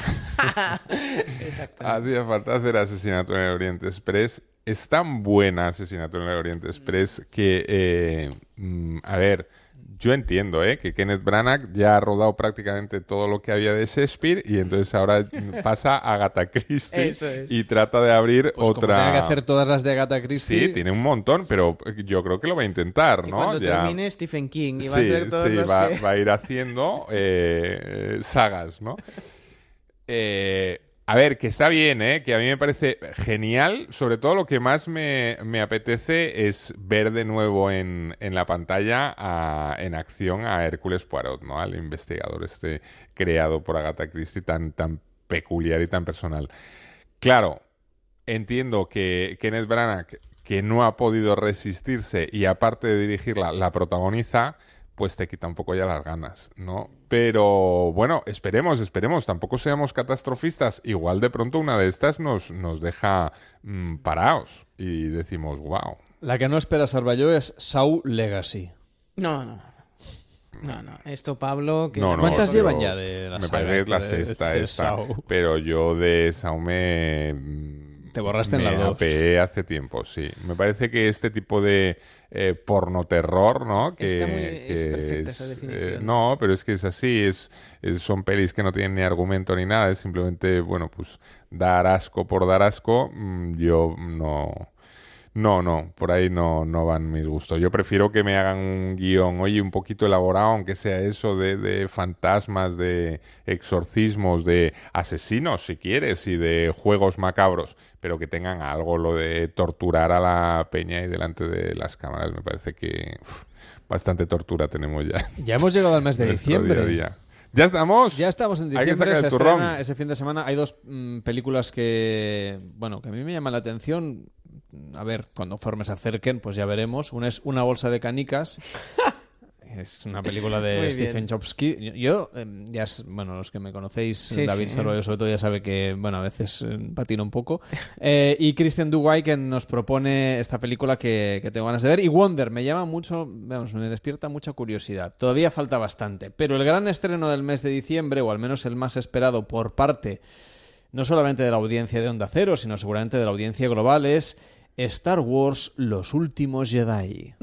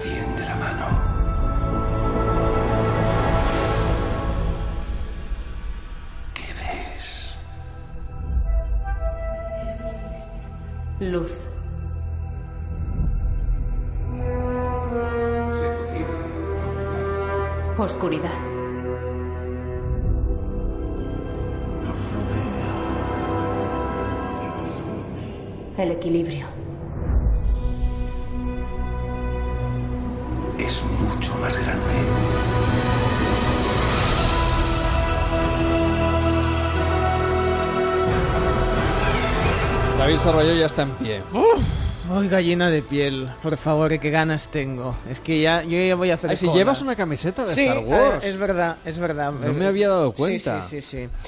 Am, yo le tengo muchas ganas a ¿La vas a esta. llevar hasta diciembre? La Hombre, misma, no, hay que, digo. hay que ducharse. Es una, es una te- promesa esto. Tengo, tengo muchas, puedo ir variando. Sí, sí. Es más, hoy me han regalado otra, o sea que ya puedo, hacer, puedo ir todos los días ¿Ha con... sido tu santo o tu cumpleaños? No, o- no, no, pero no, en casa están muy contentos porque no me han visto este, este mes de agosto y entonces supongo que me han regalado- Tranquilo, a partir del lunes tampoco te van a ver. Eso es, exacto, no cambia mucho la cosa. Eh, a ver, eh, a ver, Pablo, ¿qué expectativas? Porque yo sé que no la, la 7 como tal no te termino de, de, de llamar. Yo tengo, se lo, se lo he dicho muchas veces, para, para que mantenga la esperanza. ¿eh? Yo sé que la fuerza está eh, escondida, pero está en Pablo. Eh, es, yo creo que JJ Abrams ideó una estructura en que se parece a la saga original, es decir, una séptima que recreaba ese inicio de una saga, o sea, quería volver a recrear ese inicio, y que la octava recogería mucho del Imperio contraataca. La octava sería el equivalente a, la, a la quinta, hasta en el- los colores de, de los títulos, que vuelve el rojo. Hay una serie de elementos que buscan el dark side, el, el lado oscuro, que creo, y espero no equivocarme, que esa va a ser muy oscura y va a ser mucho mejor que la 7. No sé si me lo... eh, ¿Crees que te lo he vendido bien? No lo sé, no lo sé, te voy a explicar. Yo la de El Imperio contraataca no está entre mis grandes favoritas, ¿eh? Ah, qué bueno eso. Hay debate. Ah, Hay debate, hay debate, porque yo de la trilogía original eh, me quedo más con la primera y la tercera que con la segunda. La segunda me pareció un poco la más mm, petardeta, argumentalmente, ¿no? Yo lo del tema este de es- esas horas que pasamos con Yoda en los pantanos, a mí hizo se me hizo pantanoso. Poderosa la fuerza ser. Mm, en Pablo Mérida no encontrar. bueno, eh, no, Entonces, per- no perdemos la esperanza. hay ese paralelismo, que puede haberlo, que entiendo perfectamente el, el razonamiento, veo que además eh, es que tienes que hacer ya el estudio definitivo Mm. de eh, mm, Star Wars. ¿Por qué? Para que eh, los que realmente nos preguntamos qué es lo que tiene que, que, que, que- arrasa en, en todo el mundo y crea tanta expectación cuando cinematográficamente, bajo mi punto de vista, mm, vamos que no levantamos cabeza y sin embargo se mantiene todavía esta especie de esperanza, que Sí, a lo sí. mejor es la fuerza, ¿no? Bueno. Porque se mantiene esta especie de esperanza de que de pronto, de pronto lo van a hacer. Tú tranquilo que vamos a ir juntos a verla, como es ya habitual estos últimos estrenos, y, yo te voy a convencer. Es más, ahora se ha sabido que eh, después de la 9, o sea, ahora será la octava, el siguiente diciembre irá Han Solo, la siguiente la novena, perdón, y la siguiente tendremos otro, vamos a llamarle spin-off, sobre la vida de Obi-Wan Kenobi.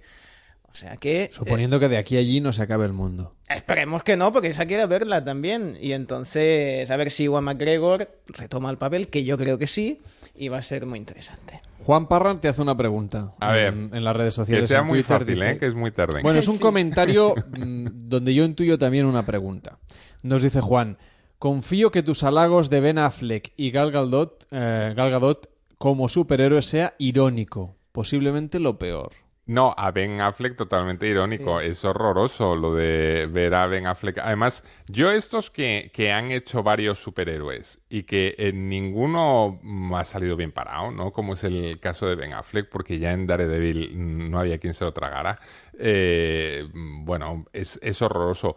Eh, en, Gal- en el caso de Gal Gadot, eh, que, que hace de Wonder Woman, ironía ninguna. Eh, yo soy un fan entregado de Gal Gadot. Yo, de hecho, Wonder Woman era un personaje que mm, despreciaba olímpicamente hasta que vi la peli. Eh, cuando vi la película me he convertido y ahora soy un fan total, pero absoluto y convencido y radical. Ya se me ha pasado un poco el arroz de ser un fan de, de Wonder Woman, pero oye, como se dice, el, mientras se mantiene el espíritu joven, Mm. Pues ya está, ¿no? ya está. Eh, no sé si va a empezar a ser una tradición, pero yo recuerdo que el año pasado, en el mismo programa, es decir, en el último de la temporada, Mm. comentábamos una película de Dwayne Johnson que iba a llegar, que eran Los Vigilantes de la Playa. Vale. Y creo sí. que fue de las últimas que comentamos. Sí, sí. Bien, pues eh, atención porque La Roca vuelve, será el 22 de diciembre con la segunda parte, muchos años después de Jumanji. Un grupo curioso. Bienvenidos a Expulsiones. Spencer, Bethany, Fritsch, Marta. Todos estáis aquí por una razón. Deberíais pensar quiénes sois y quiénes queréis ser. Por suerte vais a tener tiempo de sobra para hacerlo mientras limpiáis el sótano. ¡Qué asco! Oye, eh, Spencer, ¿qué es esto? Jumanji. Un juego para los que buscan, quizás, el modo de dejar su mundo atrás. ¿Y eso? Nombres de avatares. Eliges un personaje y juegas con él. ¿Cuál elijo? No creo que importe. ¿Jugamos? ¿Qué está pasando? ¿Qué te pasa en las manos?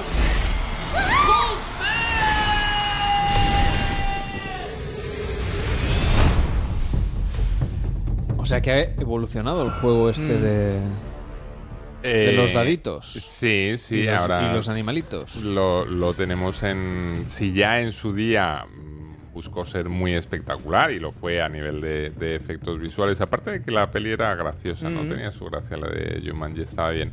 Eh, ahora, claro, lo que se nos promete es algo absolutamente mm, epatante, ¿no?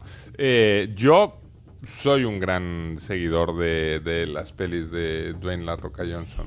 ¿Qué me dices? Eh, siempre tengo que tener, a lo largo de mi vida yo me he dado cuenta, ¿eh? que siempre tengo que tener un, un elemento un poco distorsionante de- del buen cine.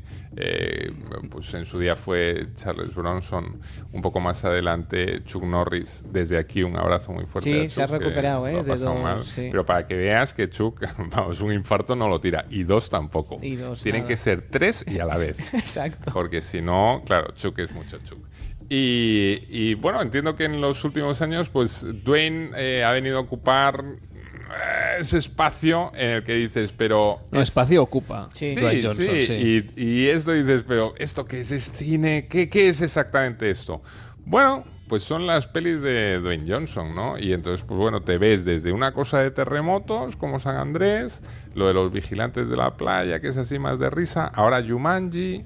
A mí esta me, me- me- da buenas sensaciones. Además sa- sale Karen Gillan, que es un personaje de Doctor Who, que los oyentes ya irán sabiendo, que es mi, mi pasión.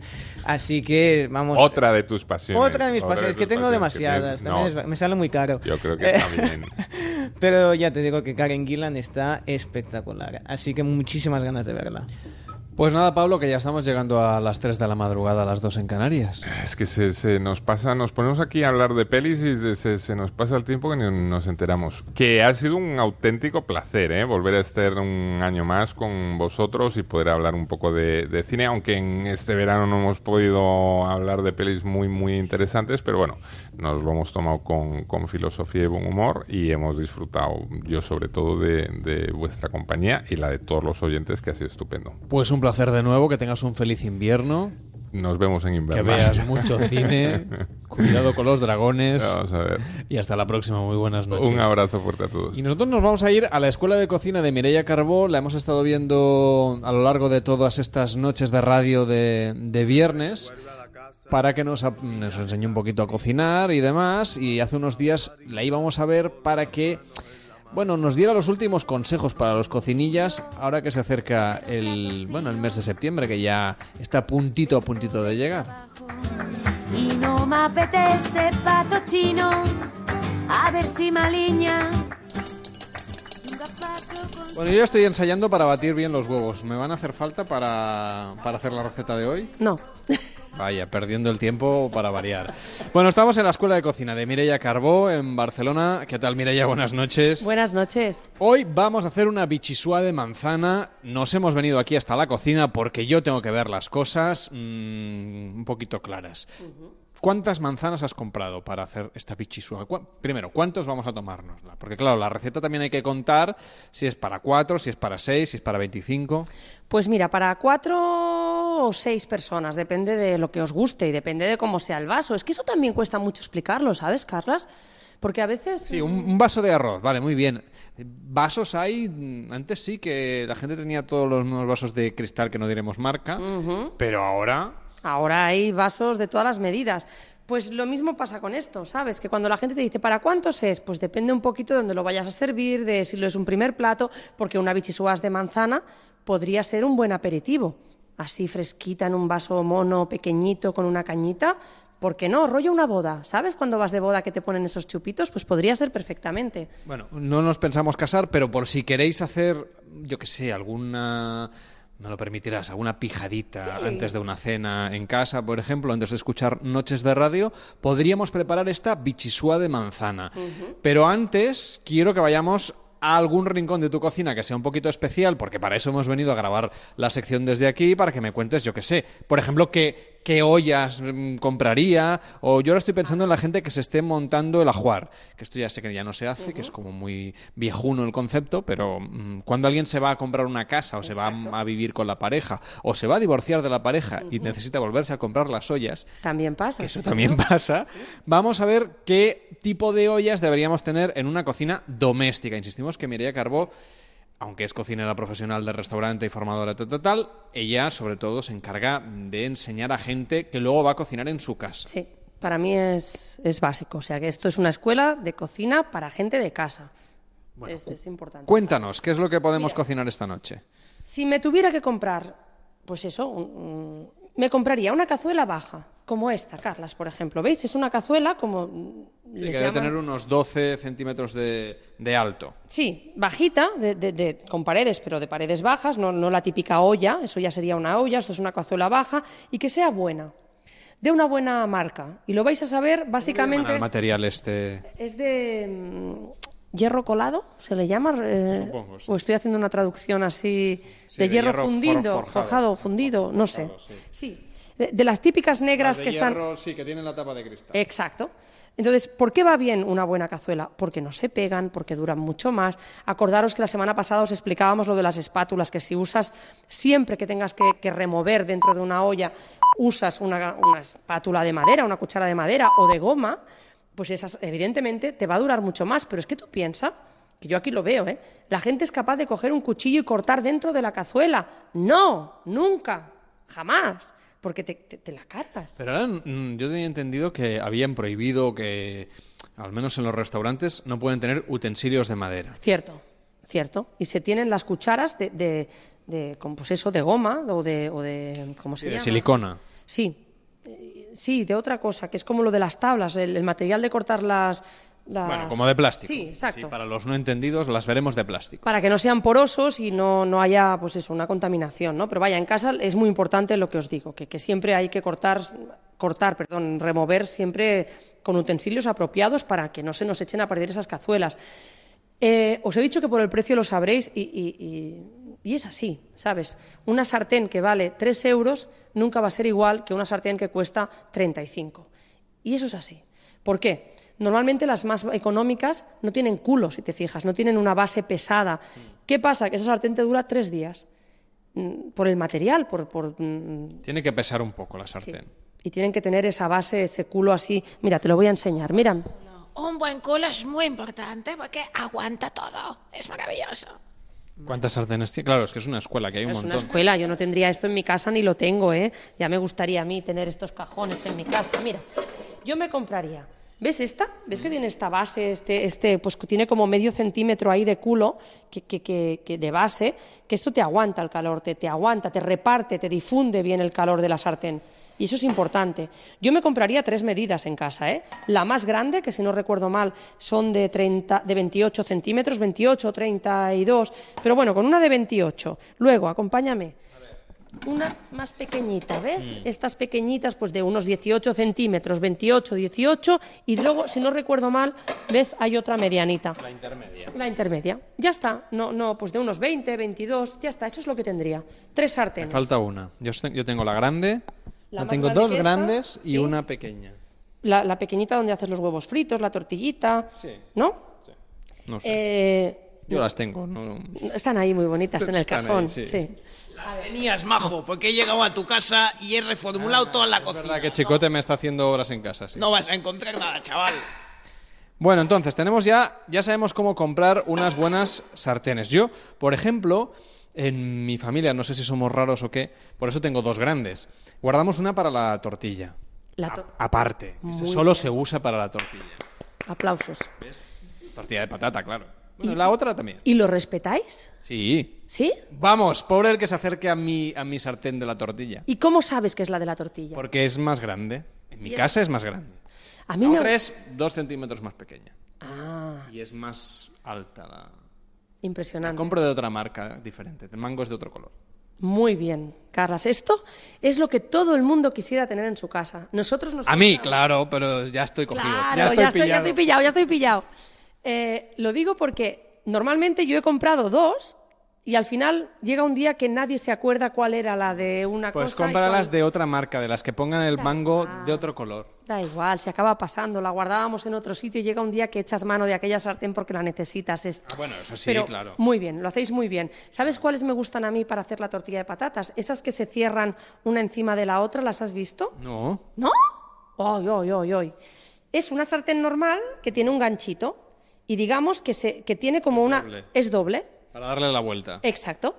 Eso va sí, muy porque bien. eso de darle la vuelta a la tortilla todavía no he inventado, salvo esto que me cuentas ahora. Bueno, los, los, los sí, los, no sé cómo se llaman Sí, los, los platos grandes estos para darle la que vuelta a la tienen tortilla. un mango. ¿Con mango? Claro. ¿Tienes uno aquí? No. No, es, pa- es, es un... En la escuela de cocina tortilla de patatas no hacéis. Sí que hacemos. ¿Sí? Claro, tengo un curso de cocina que se llama Cocina de Supervivencia, donde enseñamos a hacer tortilla de patatas, croquetas, sofritos y, y- Ay, pero no tengo ninguno. Bueno, no te Es- preocupes, hay uno que lleva un mango. Sí. Lle- Lleva como una cosa para agarrar que te va muy bien, entonces tú cuando das la vuelta el plato no se te escurre de la mano porque tiene como un manguito y tiene y se le llama pues pues mm, Sí, un volteador de tortilla. exacto. Y, y ya está, eso es fantástico. Pero si no hay, la otra opción, que es eso, son dos sartenes que se cierran una encima de la otra, pero tienen truco. A ver. El truco es que tú, digamos, la, la sartén que hace de tapa, la tienes que calentar mientras tanto estás cocinando la, la tortilla, para que cuando le des la vuelta sobre la sartén, aquella sartén esté caliente, que la gente dice, es que se me pega, y dices, claro, es que no la has calentado. Que estaba fría. Exacto. ¿Sí? ¿Te lo imaginas? ¿Cuánto? Sí, sí, sí, sí. No, no, me parece un invento fantástico. No me caben tantas cosas en la cocina por eso. Bueno, Eso no es necesario, ¿ves? vamos a ver, no me lo voy Con a un plato vamos que nos las pelamos. Exacto, un pero- plato, un plato grande. Sí. Vamos con una bichisúa de manzana. Venga, ¿qué necesitaréis? Necesitaréis cuatro manzanas, tres puerros, 50 gramos de mantequilla o aceite, medio litro de leche, medio litro de agua, sal y pimienta. ¿Cómo hay que hacer esto? Hay que pelar y hay que cortar las manzanas en dados, me da igual si son más grandes o más pequeños. Hay que limpiar y cortar en rodajas la parte más blanca de los puerros. ¿Sí? Entonces pones en una cacerola, en una olla, un- la mantequilla, o si quieres aceite de oliva, me da igual, pero tengo que reconocer que la bichisuas con un poquito de mantequilla queda, queda con una textura final diferente. No nos va de 100 calorías. Sí, es verdad. Entonces, pues ahí salteas los puerros y las manzanas, ¿vale? Y cuando hayan, pues en, lo que sé, en 10, 15 minutos les hayas dado así que, que empiezan a coger color, añades la leche y el agua, sal y pimienta. Y eso lo dejas cocer durante unos 15 minutos más, aproximadamente. ¿eh? La cuestión es que tú pinches y veas que todo está tierno. Lo trituras hasta que te quede un- una crema bien, bien fina. Yo la pasaría por un colador chino. ¿Sabes cuál es el chino? Te lo enseño. Ven. Que tiene agujeros. Claro, un colador tiene agujeros. Mira. A ver, ¿cuál es el color chino? Esto es un colador Normal. normal. Espera. ay. Y este. Ah, ¿ves? sí, tengo uno de esos, sí. Ah, me dijiste que lo comprara y es verdad que lo compré. Pues este. O sea, el que, el que parece un cono, eh, para mí siempre me quedan cosas abajo. Bueno, pero eso está bien. ¿Sí? Claro. A ti, a mí y a todos. Quiero decir, por ejemplo, eh, si hiervo unos macarrones, Sí. los tiro aquí para quitarles el agua, No, tío. ¿no? A Ay, ver, ¿qué. ¿qué hago con los macarrones? Los macarrones no se escurren en un chino. ¿Y dónde se escurren? En un escurridor. De plástico. Del que te dé la gana, como este, ven. ¡Ay, por Dios! A ver, aquí escurriría yo. Ah, vale. Esto no. Muy bien. No, ya sé, ya te En entiendo. esto, en uno en- de plástico. es que me hace sacar todo, ¿eh? Es que esto ocupa mucho, Claro, pero mucho en un espacio. de toda la vida. el chino es para colar cosas donde tú quieres que no pasen semillas ni pieles, pero, pero, pero no aquí. Ay, es buen chaval, ¿eh? es buen chaval. Tengo que venir más a tus cursos de Sí, cocina, Mireia. sí, sí. Bueno, pues nada, hoy ya tenemos eh, medio hecha la, la bichisua, ya está casi. No, casi sí, ya la tenemos, la pasamos por el chino, ¿vale? Y entonces, eh, cuando esté pasada por el chino, la dejas enfriar a temperatura ambiente, cuando esté fría de temperatura ambiente, la metes en la nevera. Y luego, pues de hoy para mañana o de hoy para pasado mañana, me da igual. Y luego ya está, se sirve bien fresquita. Le puedes poner, pues como el otro día, unas virutitas de jamón encima, o lo que queráis, o unos daditos de manzana ácida, lo que queráis, lo que queráis. Bueno, mira, y ha sido un placer tenerte todas estas noches de radio. Vamos a brindar para, para pasarlo bien. Chin, chin. Y eh, feliz invierno. Igualmente. Gracias por acercarnos a la cocina o por dejarnos que entraran los micrófonos de Noches de Radio a una escuela de cocina. Han sido cinco semanas intensas aprendiendo a cocinar aquí con Mireia Carbo. Que vaya muy bien. Gracias. Las noches de radio son diferentes en Onda Cero.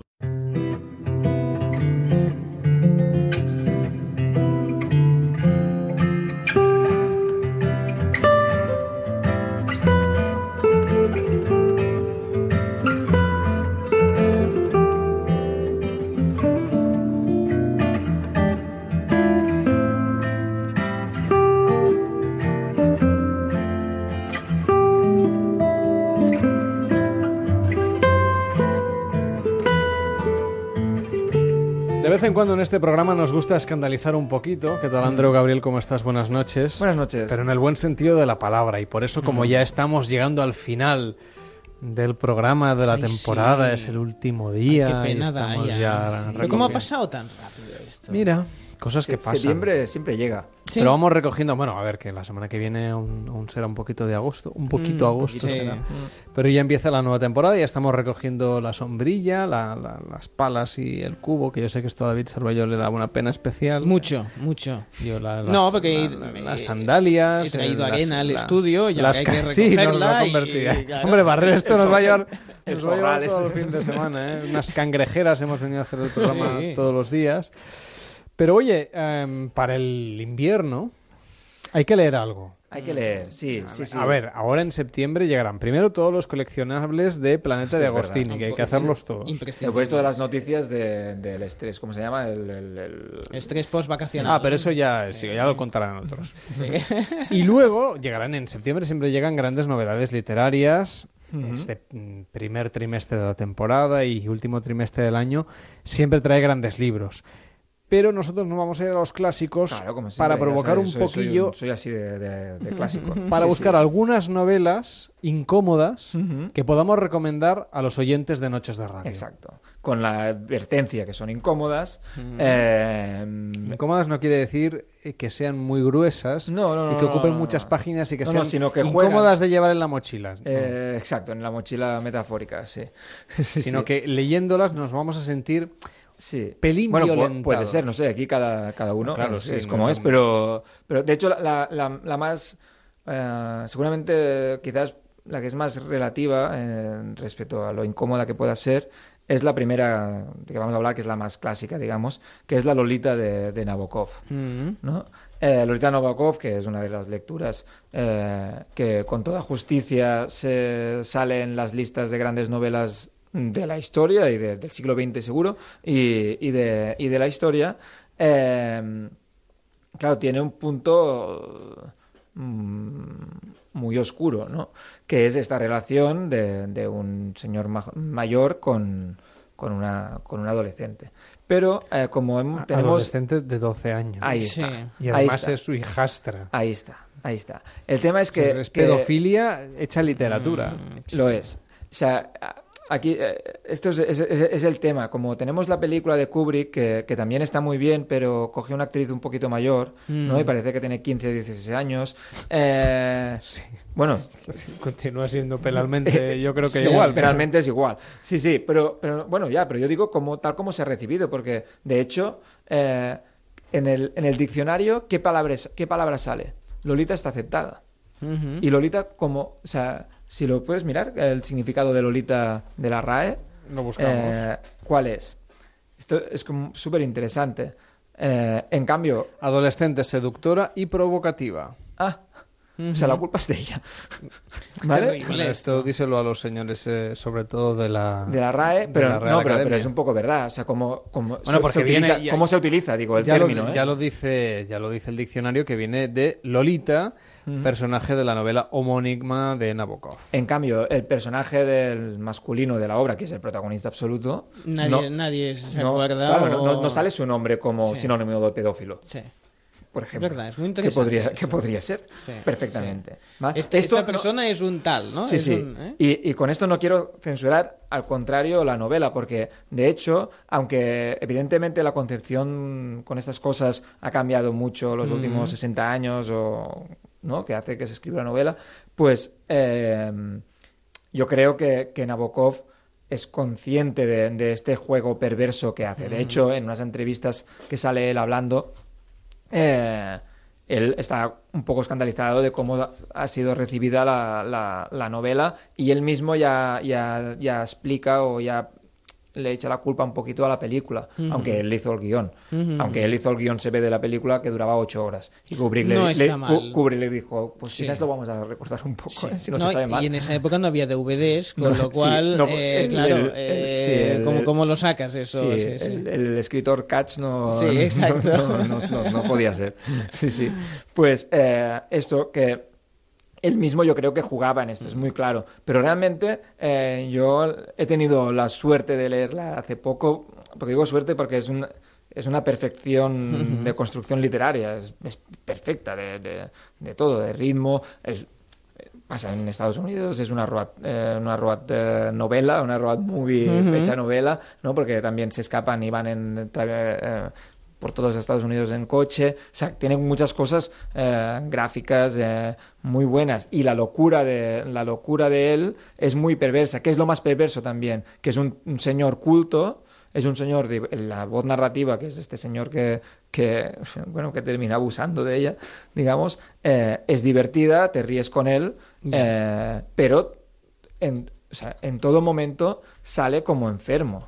O sea, él mismo lo dice. Sí, sí, sí, sale como enfermo y en cambio ha quedado como de esto como una historia de amor entre... No, no es una historia de amor. No, no, claro. ¿no? O sea, eh, Es ella es una es adolescente eh, más o menos juguetona como todas. O sea, no, no, no, no pasa nada, es una niña. sí, sí, sí, ¿no? el que tiene el control es él, ¿no? Mm. Y, y hay como este tema como, bueno, como muy interesante, ¿no? Y aparte que yo creo que es la propuesta de él, aunque entonces no se viera de la misma manera, él ya lo, no digo que haga una pedazo crítica, porque es, es, una- es un, es como muy sarcástica, es, es como, como una sátira, Ujú. ¿no? Eh, Del personaje, de la intelectualidad también, ¿no? Se, se mete con muchas cosas, no, no solo con, con un perverso, ¿no? Pero eh, la perversidad eh, y las primeras páginas que él explica exactamente el- lo que entiende por pedofilia, de hecho, eh, son muy duras. Porque te lo explica con una frialdad y un ¿qué pasa? Sí, me gusta, ¿sabes? ¿Qué, qué dices? Ay, cuidado. Sí. ¿no? O sea, eh, pone la piel de gallina, ¿no? Insisto, ¿eh? Que eh, esto no es excusa para no leerla, ¿no? Eh, quizás está bien hacer un esfuerzo, pero eh, saber desde dónde leerla, ¿no? Desde qué punto de vista le- leerla. Que yo creo que es inevitable, ¿eh? O sea, aunque a alguien le suene la historia de Lolita, si se pone, ay, que voy a ver una historia de amor, ya la página 30 dice, vale, no es lo que me esperaba. O sea, Mm. es casi terrorífica, ¿no? Digamos. Eh, y hablando de terror, vamos a la segunda, una mucho más moderna, eh, que se ha hecho película eh, también, eh, que es American Psycho, de, Bret Easton Ellis.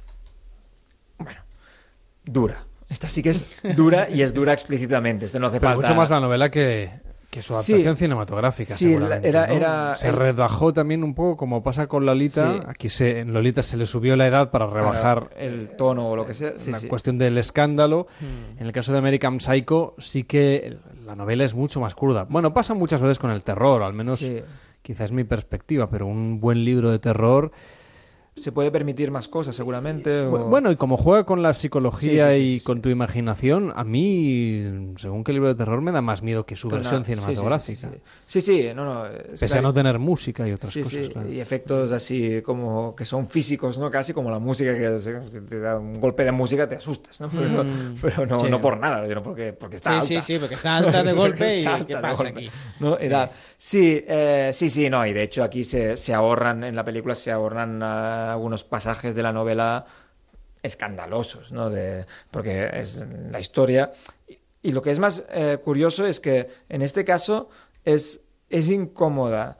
Eh, por lo que cuenta, porque es muy gráfica y, y cuenta la historia de, de- de un asesino en serie, de prostitutas y de, de- de homeless, de, gente normalmente también eh, como con menos poder que, que él, ¿no? Pero también hace un retrato de la clase yuppie de los Mm. 80, finales de los 80, de, Sí, del sí. Nueva York, de, de Nueva York, eh, así más, más yuppie de, todos. De ¿no? Wall Street y de Wall compañía, Street. ¿no? hay, hay, una, hay un momento también con, un, con, con sarcasmos, ironías y que de hecho también es una sátira. ¿no? Hay un momento que en la película está medio bien reflejado que tienen como el protagonista se pone muy nervioso porque en una reunión o en una comida de estas eh, tontas, pero que es importante por los negocios que no saben ni tan siquiera qué negocios están haciendo, pero es Mm. importante, se eh, enseñan las tarjetas de visita y ve que las de los otros son muchos más, mucho más bonitas que las suyas, porque tienen un satinado que no sé qué,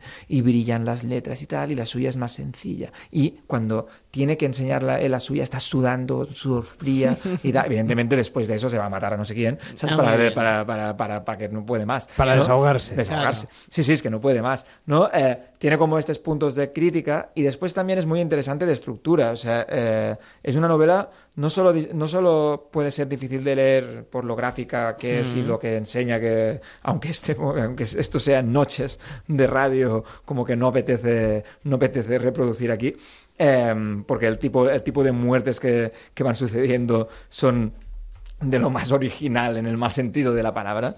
Eh, parece esto, películas de estas de gore, pero claro, escrito de una manera como más realista y, Mm. y como uf, es, es- es chungo. Pero aparte de esto, eh, su estructura eh, también es difícil, porque es muy está como hecha como en círculos, ¿no? Y eh, siempre pasa como lo mismo, ¿no? Él tiene una decepción, mata, mata a alguien, se como recupera, hay un poco de duda de si lo que está pasando es verdad o no. Esto termina siendo un poco el final también, ¿no? De, de qué pasa, ¿no? Pero después, pum, y otra vez, ¿no? Otro con otro contexto, pero hay un capítulo que son 10 páginas o 15 que solo es una descri- de- bastante al principio de la novela que solo es una descripción de su habitación por la mañana, hay de su piso por la mañana y va describiendo eh, mi equipo de música. Es de la marca tal, Ya. modelo tal, casi como un libro de instrucciones, ¿no? Que esto se dice que también eh, eh, está cogido un poco de la literatura francesa, de la Nouveau Roman,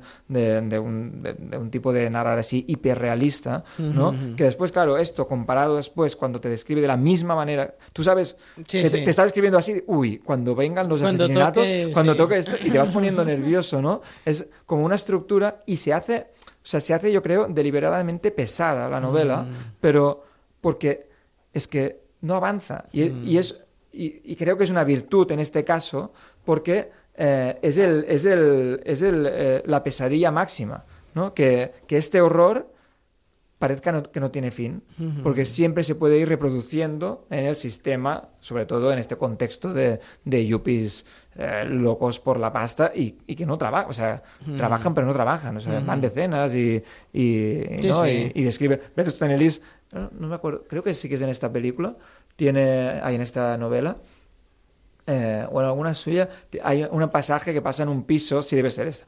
Un piso es una fiesta en un piso, una fiesta de estas de yuppies, ¿no? Y bueno, o sea, claro, drogas por todos Sí, sí. lados, pero todos vestidos, todos los camareros son enanos, disfrazados de Papá Noel, no Ah, sé muy qué, bien, ¿sabes? O sea, con, con un humor así como, como chungo, ¿no? Y, eh, y muestra el horror. O sea, cuando te ríes también estás, Sí, después de reír, un poco como pasa con Lolita, ¿no? Que te reías un poco del personaje y dices, ¿por qué me estoy ri- riendo de, de lo que dice este imbécil? Sí, ¿no? sí, sí, sí, pues eh, este, este, es, es este kit, ¿no? es este, este clic eh, para, para pillar esas novelas, pues eh, son, son, son, son muy recomendables. Después, si hablamos de bufones, porque al, al- al final tiene un toque todo Sí. de bufón, ¿no? Sí, de, sí, de- sí, totalmente. de- de exagerar lo, lo malo de, la sociedad o lo que sea.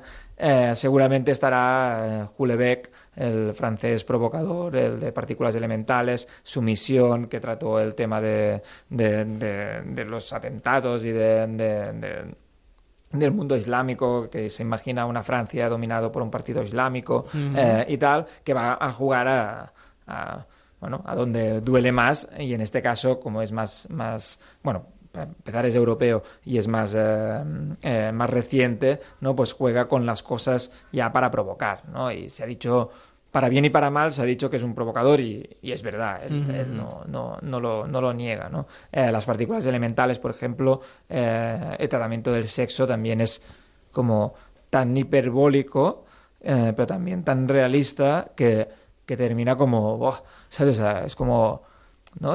Y te hace sentir mal, ¿no? Porque dices, ¿qué soy? ¿Un carca? Porque no, no, no, pero si es él que es un machista, de hecho, y el personaje, o, o ella que no sé qué, ¿no? Y, y son escritores y novelas que te hacen sentir eh, mal, como, o sea, que te, Te, te hacen sentir, eh, o sea, disfrutas sintiéndote mal. Sí, ¿eh? Es sí, sí. complicado, pero... Totalmente, sí, sí, sí. Es, esto en, en cine, eh, quizás el autor más paradigmático de esto que todavía está es Haneke, el de. Funny Games, que Ujú. Funny Games, tú antes hablabas de las pelis de terror, ¿no? Y claro, Funny Games, por ejemplo, es una de las películas que a mí me ha dado más miedo nunca y de hecho sale muy pocas cosas. Sale un poco de sangre, poquito de sangre en la pantalla, momento, no sé sí. qué tal, pero es todo tensión narrativa eh, y de hecho él... Bueno, estás todo, estás enganchado al sofá Es- es increíble. o donde estés sentado, pero mm, Sí, sí. porque puedes empatizar, yo creo que es la diferencia, ¿no? Es decir, Exacto. te puedes ver es bastante increíble, pero, pero puede pasarte Sí. algo así. ¿no? Sí, sí, te puedes cruzar con alguien así en tu camino. Sí, lo que pasa es que en, en Funny Games, eh, en relación también a estas novelas que he dicho, que, que tienen toda esta estructura también eh, literaria, en este caso, ¿no? Eh, que hacen que puedas tomar un poco de distancia y que de vez en cuando te, sientas mal y dices, me estoy riendo, ¿no? ¿Qué pasa? ¿Esto es chungo o no?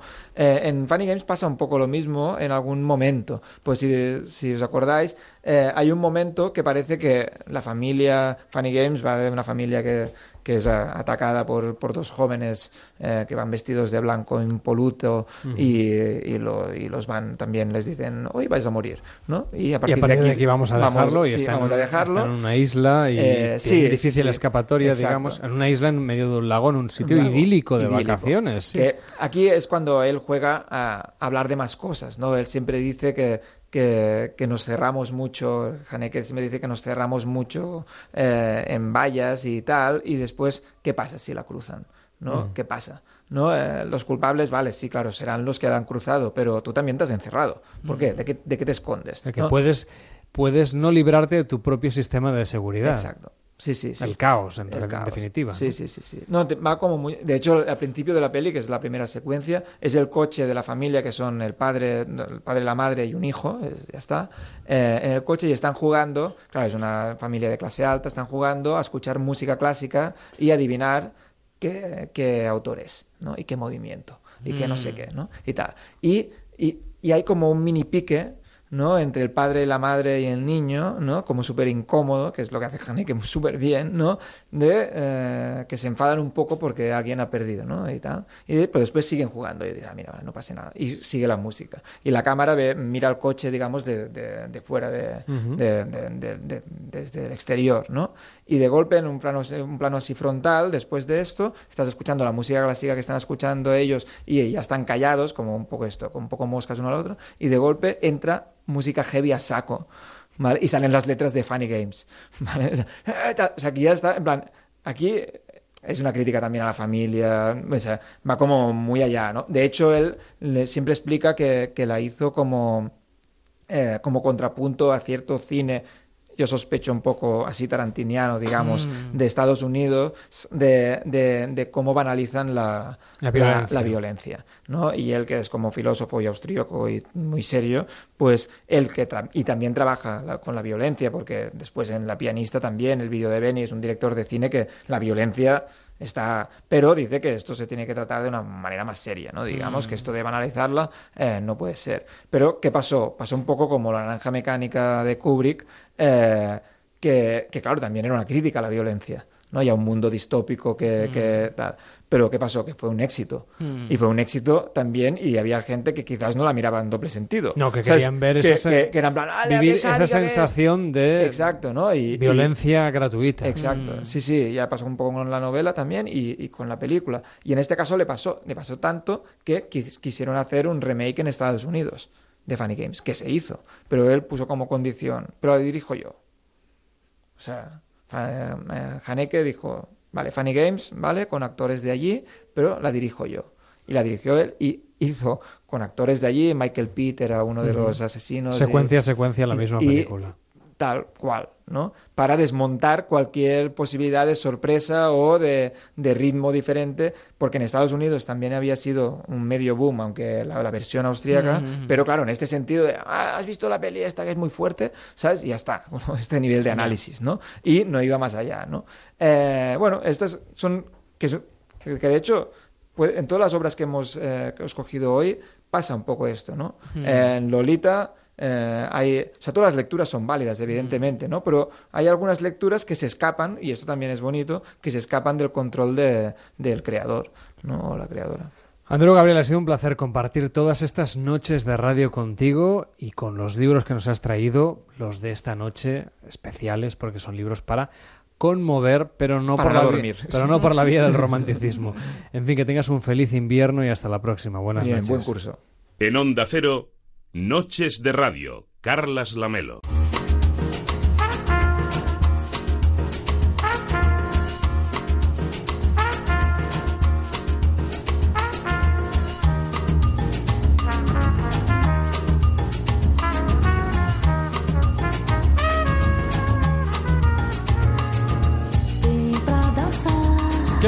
González Peláez? ¿Cómo estás? Muy buenas noches. Hola, buenas noches, Carlas. ¿Qué tal Fabiana noches. Fineto? Bien, Buenas gracias. Buenas noches. Bueno, tenemos por delante la última noche dedicada a un verano con estilo y más que un verano con estilo casi le deberíamos llamar un otoño con estilo, porque el otoño va a llegar enseguida, quedan pocas semanas.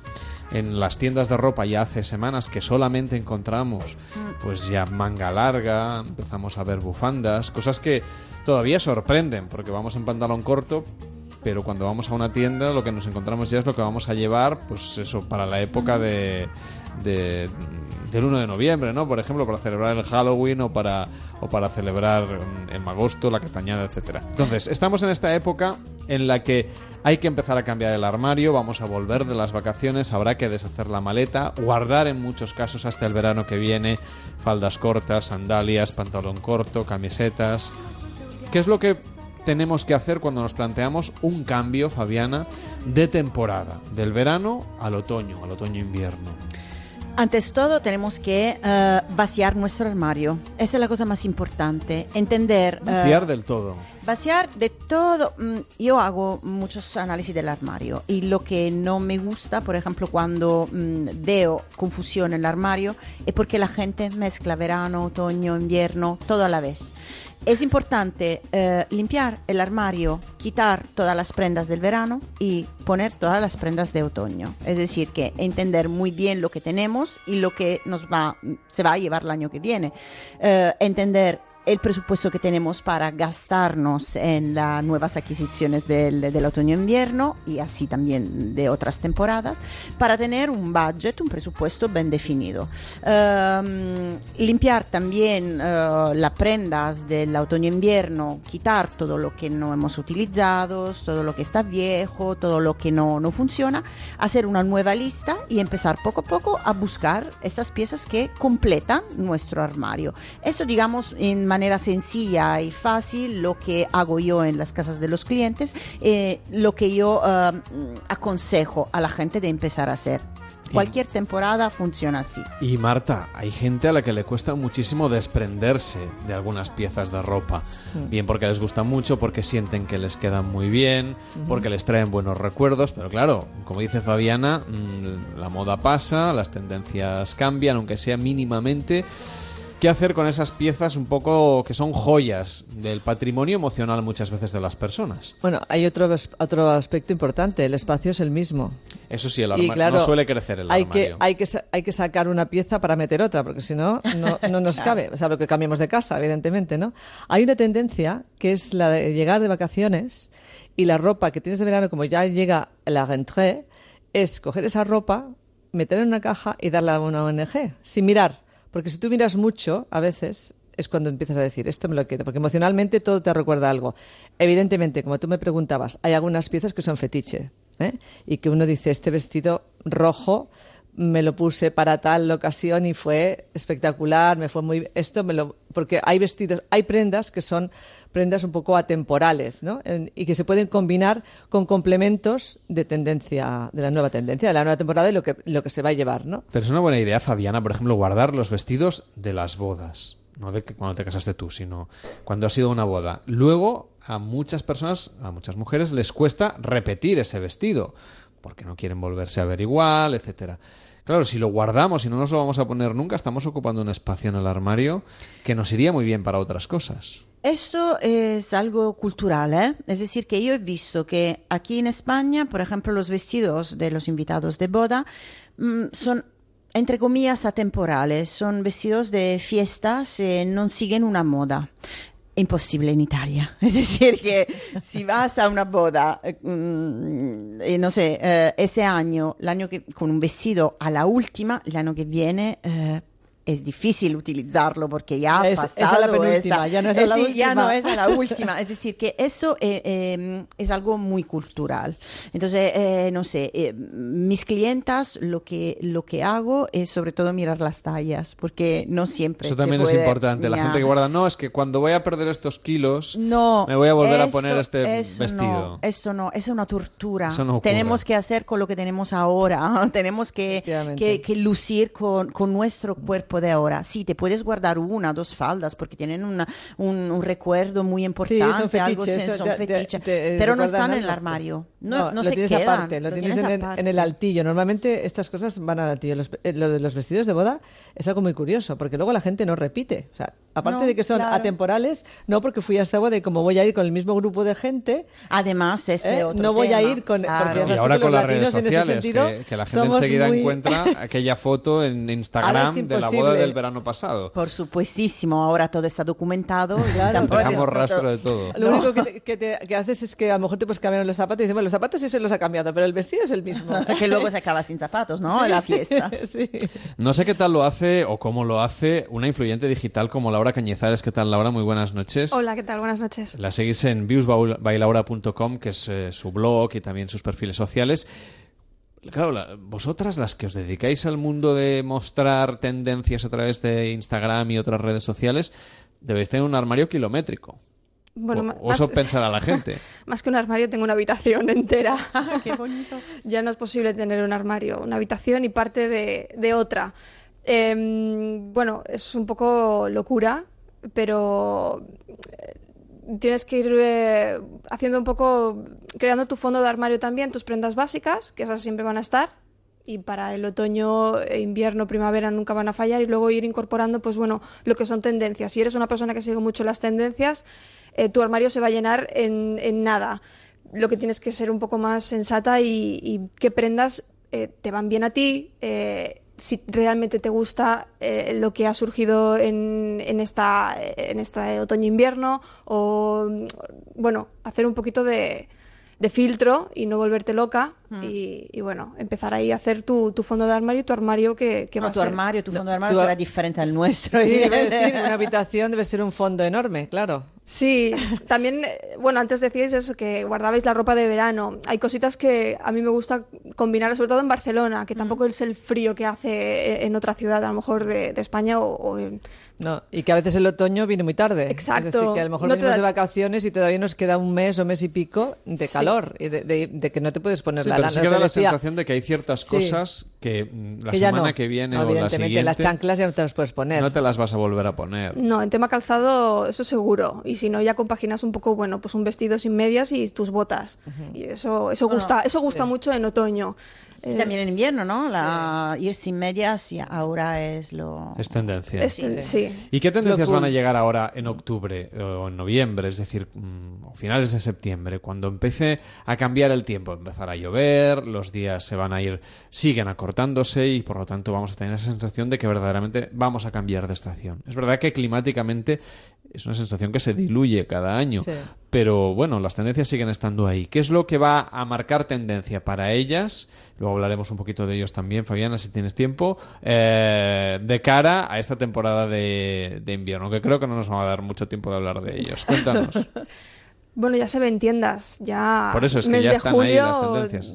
Sí, las rebajas, nada, duran hoy en día ya una semana solo y ya empiezan a. Además se solapa a veces, ¿eh? Hay un departamento, una, una parte de las tiendas que es lo de rebajas y luego ya tienes el avance de temporada. Exacto, te lo ¿no? ponen. Mm. Ya es como. Y luego dices, eh, no he, pi- he picado, he picado. bueno, yo lo que creo es que. eh, cosas a lo mejor que no van a desaparecer de, de otra temporada, de la temporada pasada, son los volantes. Creo que la moda también más ochentera vuelve. Eh, las, las mangas abullonadas, eso creo que no va a desaparecer. Creo que se alargan las faldas. Por fin. El- lo midi vuelve y, y se queda y se consolida. Y, y bueno, tema el denim también, eso nunca va a fallar y eso siempre va a estar ahí. Casi se, se está convirtiendo en un clásico. Sí. En algo de un fondo de armario. El, ya, el ¿eh? denim ya es, eh, sí, es, es, Es algo imprescindible. imprescindible. Tanto en- y además atemporal. Sí, sí, te lo puedes totalmente. poner en cualquier época del, del año. Y tanto chaquetas como, bueno, ya el denim como tejano, tus jeans, ¿no? de todos los estilos. ¿Y qué otra prenda más? Bueno, de He visto vestir. que hay mucho plástico ¿eh? este año. Hay muchas, a lo mejor, no sé, los diseñadores lo están haciendo para, para romper un poco, para hacer hablar de, de las colecciones, pero hay esos pantalones de plásticos, hay estas camisas. Vinilo, sí. Vinilo, no sé. Yo creo porque quieren, bueno, pues es un poquito, ¿no? Volver, no, volver así a la estética ochentera. Claro, la época de Cugash Claro, y de exacto. Paco Rabanne, que utilizaban mucho el, el plástico. Sí, es como... Y los 90 también, ¿no? Sí. Todo muy Sí, sí. holgado, muy, muy amplio. Lo bueno de este año, a lo mejor lo único que me gusta todavía. Tienes que acostumbrarte, porque esto al final es una cuestión de ir viendo. Sí, es que mm, no dejo ir el verano todavía, no lo dejo, me cuesta. Y lo que me gusta por lo menos son los colores. Mm. No hay todo, siempre todos esos colores negros, grises. Ahora este año hay este rojo que va muchísimo. Eh, hay este, este color natural, este, este color tostado, este marrón eh, brillante, no es, no es oscuro ni, ni demasiado eh, triste. Eh, hay azules, hay blue navy. Eh, un azul muy oscuro, eh, digamos que se pueden combinar bien. Mm, ya con un, ar- un fondo de armario gris, blanco, negro, estas prendas, esos colores pueden funcionar, ¿no? Pueden dar un poco de alegría, un Claro. poco de vida. la- Además que compaginan, yo lo que veo es que eh, mezclan, no importa, un azul con un, con un marrón, que así, pero es un tono de azul que sí que va con ese marrón, no... O nos lo, lo, lo dicen y nosotros lo creemos, ¿no? Sí. Bueno, Sí, o al final, realmente- exactamente. o te, bueno, te cuando- mentalizas y dices, Sí. qué bonito. O porque te gusta y, y bueno, yo como influyente y como blogger, a mi estilo es, si me gusta algo me lo voy a poner, sea tendencia o no, o sea, es... es Pero es difícil hu- huir de las tendencias aunque quieras, ¿no? Da un poco la sensación, ya no como influyente digital, sino en general. Como, nos de- como decías tú, ya desde mediados de julio ya están todas las tiendas con prendas renovadas. Aunque quieras ir un poco contracorriente es complicado para la gente que nos esté escuchando, es decir, para el usuario medio que bueno, que va a las grandes calles comerciales de nuestro país o incluso los centros comerciales, ¿no? Tendencias hay muchas, lo que no tienes que hacer es eh, cogerlas todas. Al Porque final- entonces haces una mezcla exacto, imposible, ¿no? No, entonces, y también las que mejor vayan a ti de tu cuerpo, y, y- porque hay cosas que no, que no te van a, no, no, o sea, no, no son, no te van a ir nada bien, no, no, no, no te lo puedes poner. Es que hay que definir tu estilo. Tú tienes que Aparte saber muy de bien tu estilo, sí, porque o tu muchas cuerpo, veces conocer lo no importante te- es, exacto, es parche. Sí, conocer un poco tu cuerpo. Destro- destrozas una prenda fantástica Sí. que en, una en otra persona es una maravilla y dices qué horror. Por eso tendencias hay muchísimas. Lo único que tienes que saber es seleccionar y escoger, pues bueno, pues esta va conmigo y a esta, esta sí que aquí me han enganchado bien. Y además hay que acostumbrarte un poco, porque hay cosas que, mm, por cuanto queremos decir, son novedosas, son nunca vistas, ¿no? Entonces tenemos que acostumbrar también nuestra Sí, mirada. interiorizarlo, Interiorizarlo. en, nuestro y interior- en nuestra mente ya tenemos fotografiada esa, Sí, esa muchas forma. personas cuando vamos de shopping me dicen, no, no, no, yo nunca probaré esto, nunca lo he probado en mi vida. Y luego al final le queda bien, Sí. justamente porque... Y a veces porque se no- convierte en una, una prenda fetiche que dice, yo siempre quiero llevar una, una prenda de este tipo. ¿A que Sí, sí, no, no sé, ¿no? Te- te- se quedan un poco... Tienes que probarlo. O sea, hay que arriesgar y, y- y probar. Te quería hacer una pregunta con respecto a tu fondo de armario. Sí. Porque, ¿cómo tú mm, ordenas el armario y sabes perfectamente eh, las prendas, dónde las tienes? Porque, claro, Tienen que estar todas colgadas y visibles. Sí, visibles, Exacto. pero claro, hay cosas que son a lo mejor parecidas. ¿O lo tienes por colores? ¿Cómo lo tienes? Sí, por lo tengo colores. por colores, la medida también del, de la prenda, si es larga, si es una camisola, si es alguna Claro, porque camiseta. tú si tienes que llegar, irte a un, a un evento, entonces llegas a... es- Es lo más, sí, lo más rápido y fácil Claro, es tenerlo tiene- así. Visualmente tienes que ir allí y... Hasta las camisetas están colgadas. Claro. Porque es que si no, al final amontonas, amontonas y, y- y te olvidas. Y al final dices, esta camiseta era lo que me venía con ese pantalón, ¿por qué? Y bueno, sí, al principio tienes que tenerlo muy ordenado. Claro, es- Y es difícil porque entra mucha ropa. por eso, por eso te preguntaba. Sí, pero bueno, vas haciendo espacio y si no, pues bueno, das cabida a, a cosas nuevas que van Espacio en entrando. otra habitación. Y Laura, por ejemplo, para los oyentes que nos estén escuchando, claro, habrá gente que pensará, bueno, es que, como decíamos, hay una serie de marcas o de distribuidores de ropa, de empresas multinacionales, que son las que copan la mayor parte del mercado. Pero habrá algún oyente que dirá, es que yo quiero huir un poco de estas marcas que no vamos a decir, pero que, que dominan eh, la industria de la moda y que están además presentes en las principales calles comerciales. Pueden ser mar- marcas de mucho lujo o otras que, bueno, son para un consumidor más intermedio. ¿Cómo poder intercalar estas prendas que para muchas personas son es que es inevitable, ¿no? De alguna manera que acudan a este tipo de establecimientos y añadir algunas creaciones un poquito más alternativas que vayan a encontrar quizá en algún diseñador en una tienda un poquito más pequeña. ¿Cómo vosotros buscáis, y también Fabiana, ¿no? Que se encarga justamente de asesorar a personas que quieren cambiar su estética y su imagen, ¿cómo encontráis esas pequeñas joyas que harán que no todos, todas las personas vayan vestidas de, mm, bueno, Inditex, por decirlo de, de manera clara, claro. ¿no? Al final Genérica, domina el de manera genérica. Y es verdad que tiene mucha rotación de producto, pero mm, hay una parte de la población que quiere, de alguna manera, intentar diferenciarse, aunque sigan llevando parte de su vestuario procedente de estas grandes empresas, pues el Corte Inglés, Inditex, etcétera, o otras internacionales como H&M, etcétera. ¿Cómo podemos intentar buscar eh, algún elemento diferencial en, en pequeños creadores o marcas un poco más alternativas. No sé si Internet pasa por ser esta tienda donde podemos ir a comprar estos productos más originales. Pues eh, lo bonito es eso, buscar eh, marcas nuevas, pequeñas, que están creciendo y nacen y, y, bueno, pues dar visibilidad a su producto y es lo que te va a hacer que tu look sea diferente. Eh, hay muchas marcas que son, bueno, pequeñitas y que aportan unos diseños que quizás sean más minimal, no sean tan ostentosos a lo mejor, pero que a tu look le van a aportar esa diferencia con el resto. Lo bonito, yo también lo que hago es eh, mezclar mucho el vintage con las cosas de la ropa, bueno, lo, más, lo que sea más tendencia. Y, y- y, bueno, marcas nuevas que están creciendo, es bonito, no sé, pero todo depende mucho de, de tu estilo.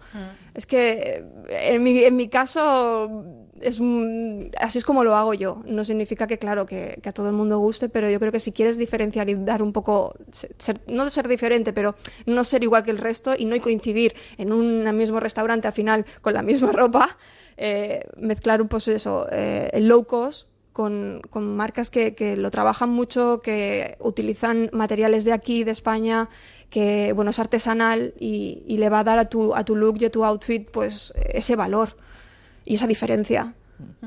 Yo, por ejemplo, mm, para mis clientes, eh, dejo el fondo de armario, mm, si lo tienen bien o lo vamos creando, pero lo que añado son piezas de ah, complementos originales, es decir, ju- juego muchísimos con collares, bolsos, zapatos, eh, pendientes, es decir, que de esta forma ellos se ven siempre mm, con el mismo look de siempre, no se ven demasiados diferentes, pero sí que logran eh, añadir piezas que lucen diferente una camiseta de Zara, por ejemplo. Eh, Sí, estas pequeñas Un fular, un broche, una Añade cosa- complementos. e entonces nosotros casi con mis clientes lo que hacemos es invertir, depende del cliente, lógicamente, invertir mucho, eh, mucha parte del budget, del presupuesto en accesorios y complementos y sí que funciona.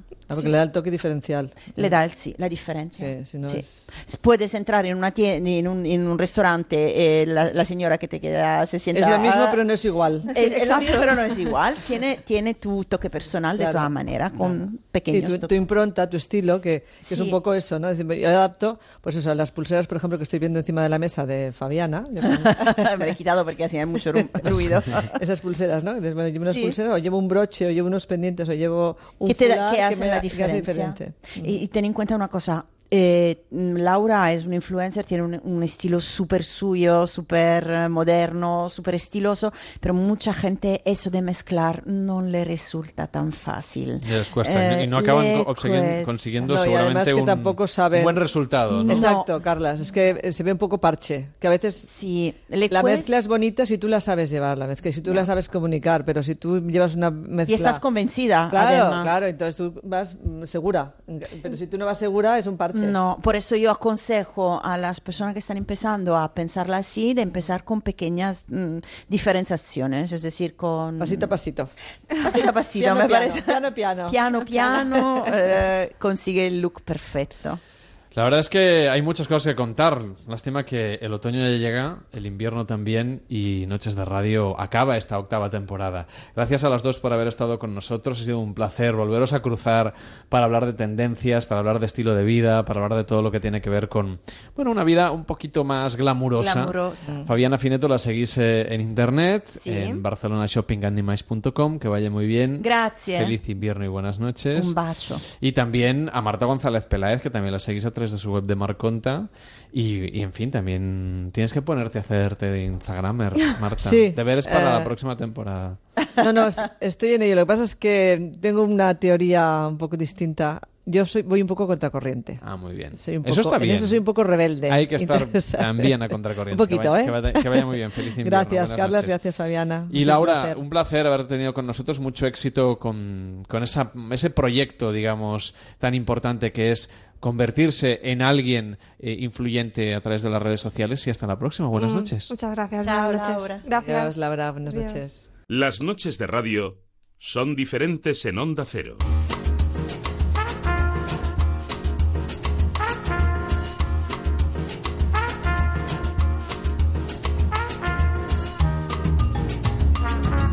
Que estáis tristes, que ha venido como la viuda negra hoy, Brigitte Lamour. Muy buenas noches, España. Estoy emocionada, feliz y triste.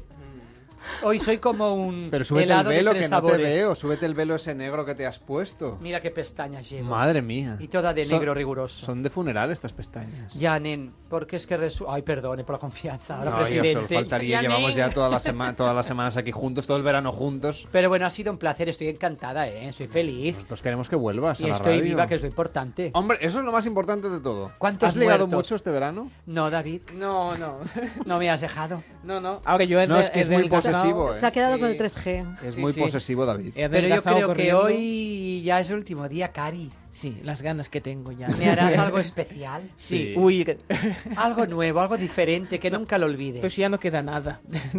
No, os habéis hecho el Kama Sutra por delante, por detrás. Y ya no, sobre abajo. todo ahí es donde he buscado más. Yo he puesto ese libro para aguantar la mesita de noche. Claro que sí.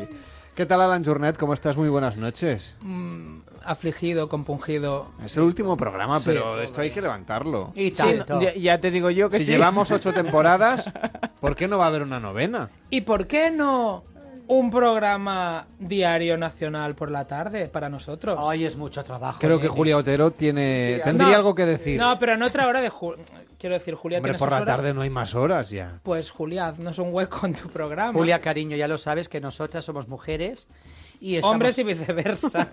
Porque Yo pido por mí todo. y por mi Carlos. Exacto. Por mi Carles. ¿Qué tal, Gala? ¿Cómo estás? Buenas noches. Muy buenas noches, pues nada, un poquito triste también. Mira, se man, que acaba, me o que yo pese, empalmo y me voy a Cambrils ahora. pese, Siempre Está empalmando, ¿eh? guapísima. Está guapísima. Está radiante. Morena. Yo creo Mm. que ah, os esconde algo. Nena, nos vas a decir. Yo creo que en el, El- patio... eh, eh, Tu Ah. secreto. Aquí si vais al estudio de enfrente, que es el de Europa FM, hay un patio interior y al otro lado hay un vecino que se pasea en tanga. Que Uh. yo creo, Con una que linterna. yo creo que Gala le va a hacer visitas nocturnas. ¿Tú crees Mm, que sí. yo voy a ir a Sí, visitar hombre, a un sí. señor? Es ese que nos hace señales con, con la No, que no linterna. se ve que eso es Europa FM, que es el, Ah. el otro lado del pasillo. El Vale. otro. Sí, sí. Pues Yo veía una luz. Es Porque es que el estudio de Onda Cero da a las Ramblas y ahí no vemos a Que los por vecinos. cierto, tenemos unas vistas maravillosas Sí. que os lo recomiendo a todo el resto de España. Vamos a cobrar entrada Bueno, para que la gente venga. pero es precioso la noche barcelonesa, pero es muy bonita la vista que tenemos desde aquí, de las Ramblas, nocturna, que además está muy limpia. Que ya sabéis que una mujer catalana es muy limpia como yo. Ah, Ay, bueno, David, yo tendría algo que cariño, decirte sí. sobre la, Sí cómo es están las. Ramblas por las noches. no, bueno. pero a esta hora todavía no han pegado el manguerazo. No, llevan día dos, ¿eh? Ah, ¿os Uno- acordáis? El primero es para que la gente no se siente en el suelo. Vale. Y no, y no enganchen chicles en el suelo. También. ¿Os acordáis de la gran Carmen Maura? Mm. Bueno, todavía está viva. Claro. Aquel manguerazo de la película de Almodóvar, Sí. Riégueme, señor. Sí. Pues yo me quería comprometer a hacerlo, pero al final eh, la, la de esto sanitaria me llamó la atención y no lo pude hacer. Vaya. ¿Cómo es se que aquí el agua eso? tiene mucha Sí, presión. Sí, sí, sí. Y a ver si vas a salir Me quedé, claro, disparada. no, no, que me Te quedé puede sacar un enganchada en ojo. Colón. Claro, imagínate. Me quedé enganchada en Colón. Ay, ay, el Aparte, el agua no Colón. es potable, nenes. No lo No, sabíais eso. Son aguas freáticas. Sí, ¿cómo? Del subsuelo. Sin faltar el respeto. ¿eh? me ha dicho freática. Madre mía, qué- En bueno, fin. yo, como ya se acaba el programa, eh, Oh. quiero sacarme un dinerillo a partir de Sí. ahora, porque de algo voy a tener bien. que vivir. Tenemos que sacar un rendimiento Porque de yo, este... a ver, yo con cinco semanas de programa al año, como comprenderéis, no, amamanto a toda mi prole, que son cinco o seis Tienes hijos muchos que tengo. Parezco ya Julio, Julio Iglesias. Iglesias. Entonces, a, mí me han dicho que en las redes sociales uno puede hacer horas extra. ¿Qué dices? ¿Y puede ganar un dinerito? Se ve que sí. No, Carlas. Chupando frigopiés, por ejemplo. Ay, con lo que yo he chupado. Y gratis. y estoy en las redes sociales. Pero es que no- Claro. no, te has hecho foto en el momento adecuado. Pues eh, venga, un Aquí en el consejito. estudio hemos hecho un montón de fotos. Pues por eso, Carlas, tienes que aprovechar porque no hace falta ni, ni tener tiempo libre ni, ni tener una vida mm, Acerosa, acerosa. holgada, frenética. Tú te haces fotos Freática. todo el día y las vas colgando. ¿Y con eso ganó dinero?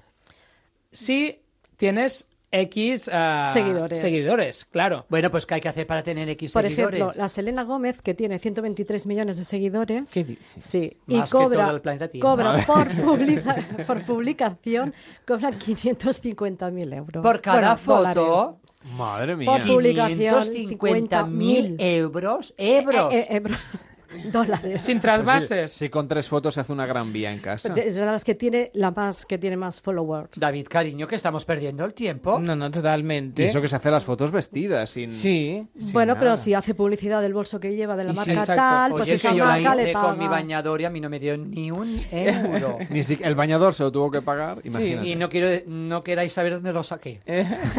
Porque Mira, no era nuevo. Porque si sumamos nuestros followers, ¿a qué, qué nos da? Nos 16. da- Sí, 16. Sí. 16 followers. A 550.000 euros. Y a- a- oye, pues aprovechemos. ¿A cuánto va el, el kilo de ¿A cuánto followers? estaba por peso? Antes de continuar, aprovechemos para decir dónde nos pueden encontrar, ¿no? Venga, vuestras A- redes a Gala, sociales. que aún no lo has dicho. Ya Instagram, a Facebook y en, mi En todas casa. las Pero ¿cómo en mi es? casa. ¿Pero En cómo? arroba- Ay, es que no me acuerdo. arroba- es arroba Espera, que ya te busco, Gala ya- Genovés, ya arroba garri- eh, barra baja, me parece Uy, Genovés. difícil. Oye, así en no te encontrarán nunca. Mira, Bueno, ya queda dicho, mejor que no la encuentren. regla básica: tener un nombre fácil. No, sí, pues No, pones Gala- en Google. Gala- Gala, Genovés te sale en todas las redes sociales que estoy. Eso. Ya está. Qué Eso. golpe más bajo. Como el mío, que es Y David, fácil. cariño, Dime. ¿dónde te podemos encontrar aparte de en tu hall? En la Eso radio. es, sí, no, David Cervelló todo junto. El todo junto no hace falta escribirlo. Ah, vale. Solo con poner. David. Cervelló. Y ya está. ¿Ya tenéis boli y papel o mobris en A la ver, mano? Brigitta, ¿dónde te encontramos? En todos. Twitter, Timber, Instagram. Facebook. Y haciendo guisos. LinkedIn, ¿no? El LinkedIn es arroba Brigitta, con doble T acabado en A, la Moure. que por cierto, estoy muy contenta y gracias al programa he ganado muchos seguidores Muy en bien, Facebook y en Instagram, porque lo está petando, dicen, nene. Sí, no, el programa es fantástico. Oye, veo que... ¿Cuántos vestidos tienes? Pues mira, tú cuenta 550.000 euros por retrato, ¿cuántos me podría tener? Muchísimos, pero es que tienes un montón. Por cierto, yo no uso animales ni personas, ¿eh? Solo las utilizas. Solo las utilizo para la foto. Pues mi, mi- mi Instagram también y, y- y mi nombre en todas las redes es Alan Jornet, todo junto. Muy bien. Con Con J, J, con J. Alan Jornet. Alan Hornet. Y el gran director. Pues bueno, director de Arroba. Carles Lamelo, ya está. Arroba Carlas Lamelo. Te Oye, ¿y quería esta decir... peluca dónde la Perdón, este pelo, este cardado. No, no, ¿quién eso era- esto- es ver. pelo natural. Ah, es del año, es de feliz Pero año que- 2015. Claro. Ay, qué recuerdo. Pero esto eran un montón de kilos de... Esto fui la primera mujer en hacer unas campanadas sola durante 45 minutos pinchada, que, que no quiere decir pinchada para Pero la como que eres un fakir o como... como... Ni cristales. O sea, quiere decir en directo Sí, sí. para una televisión pública. O sea, que Sí, estoy sí. orgullosa. ¿Te acuerdas, nene? ¿Qué Sí, sí, sí, recuerdos? sí. Qué guapa Sí. que estabas ese día. Y qué bonito Pues- el vestido de tu primera foto en Instagram. A ver, ¿cuál es? No recuerdo. Ah, este... Uh. ¿Y qué pelos? Bueno, porque ahora ya he mejorado, porque con la edad una mejora. Pero es un homenaje a toda la gente Es muy Almodóvar global. este Sí. vestido. Sí, sí, ya me La gente Pedro. global, esa gente global que nos escucha, ¿no? A los 119 millones de seguidores de Selena, ¿queréis venir con nosotros también? Bueno, que tengáis un feliz invierno, que esto se acaba ya. Ay, ay, ay, qué, qué- qué mal suena esto. Que No, se acaban las vacaciones. ¡No! Pero ha sido un placer Claro. trabajar con vosotros. He comido mucho, me habéis tratado con mucho cariño, ¿verdad, Gala? Cariño que no Sí, nos amor, ha faltado de, de nada. nada. Vaya se ha comido, que este vestido ya... Ya nos le entra. Me estás llamando Úrsula de Capitán Nemo. De la sirenita, de la sirenita. No, ¿cómo se llamaba la pulpa? La pulpa, Ah, Úrsula. Pero de la sirenita, sí. Ah, de la sirenita. Que también tiene segunda parte y es malísima. ¿Quién? La pulpa. Qué buena que está la pulpa de melocotón. Hay una canción muy bonita. La pulpa fue del cha cha cha. La, la, la, la, la. Bueno, un placer y os espero. En las redes sociales. Ay, sí. Que esto tiene continuidad, que todos seguimos en Facebook, Twitter, Instagram, Sí. YouTube y, y lo que inventen. Gracias, eh, yo estoy emocionada, embriagada, subyugada, corrompida. ¿Corrompida? Bueno, Brigitta por Lamour, Brigitte Lamour. Alan Journet. Sí, pues yo estoy muy contento de, de haber pasado un verano con vosotros y si os vais de vacaciones, bajaros los, posca- los podcasts y Claro. los escucháis. Queremos que atraveséis la Podcast. península con nosotros. Y Gala Genovés, hasta la próxima. Hasta la Feliz próxima. invierno. David, ¿tú Igualmente. dónde te quedas? Que nos queda un pelín de Nada, último programa. no nos queda nada. Lo que queda. Este verano, Noches de Radio, con Carlas Lamelo.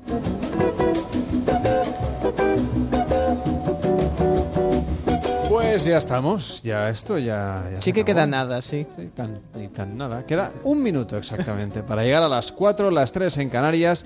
Final de esta edición 197 de Noches de Radio. Han sido siete temporadas hasta aquí. Un verano fantástico que hemos podido compartir con todos vosotros. Con la tristeza de los terribles atentados ocurridos en Barcelona y Cambrils.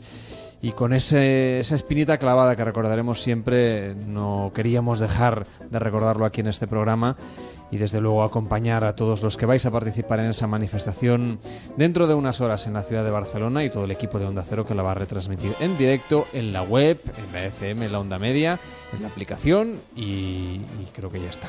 Bueno, nosotros volveremos algún día aquí a la sintonía de Onda Cero en Noches de Radio. Ha sido un placer. Gracias por todo. Feliz invierno y hasta la próxima. Adiós.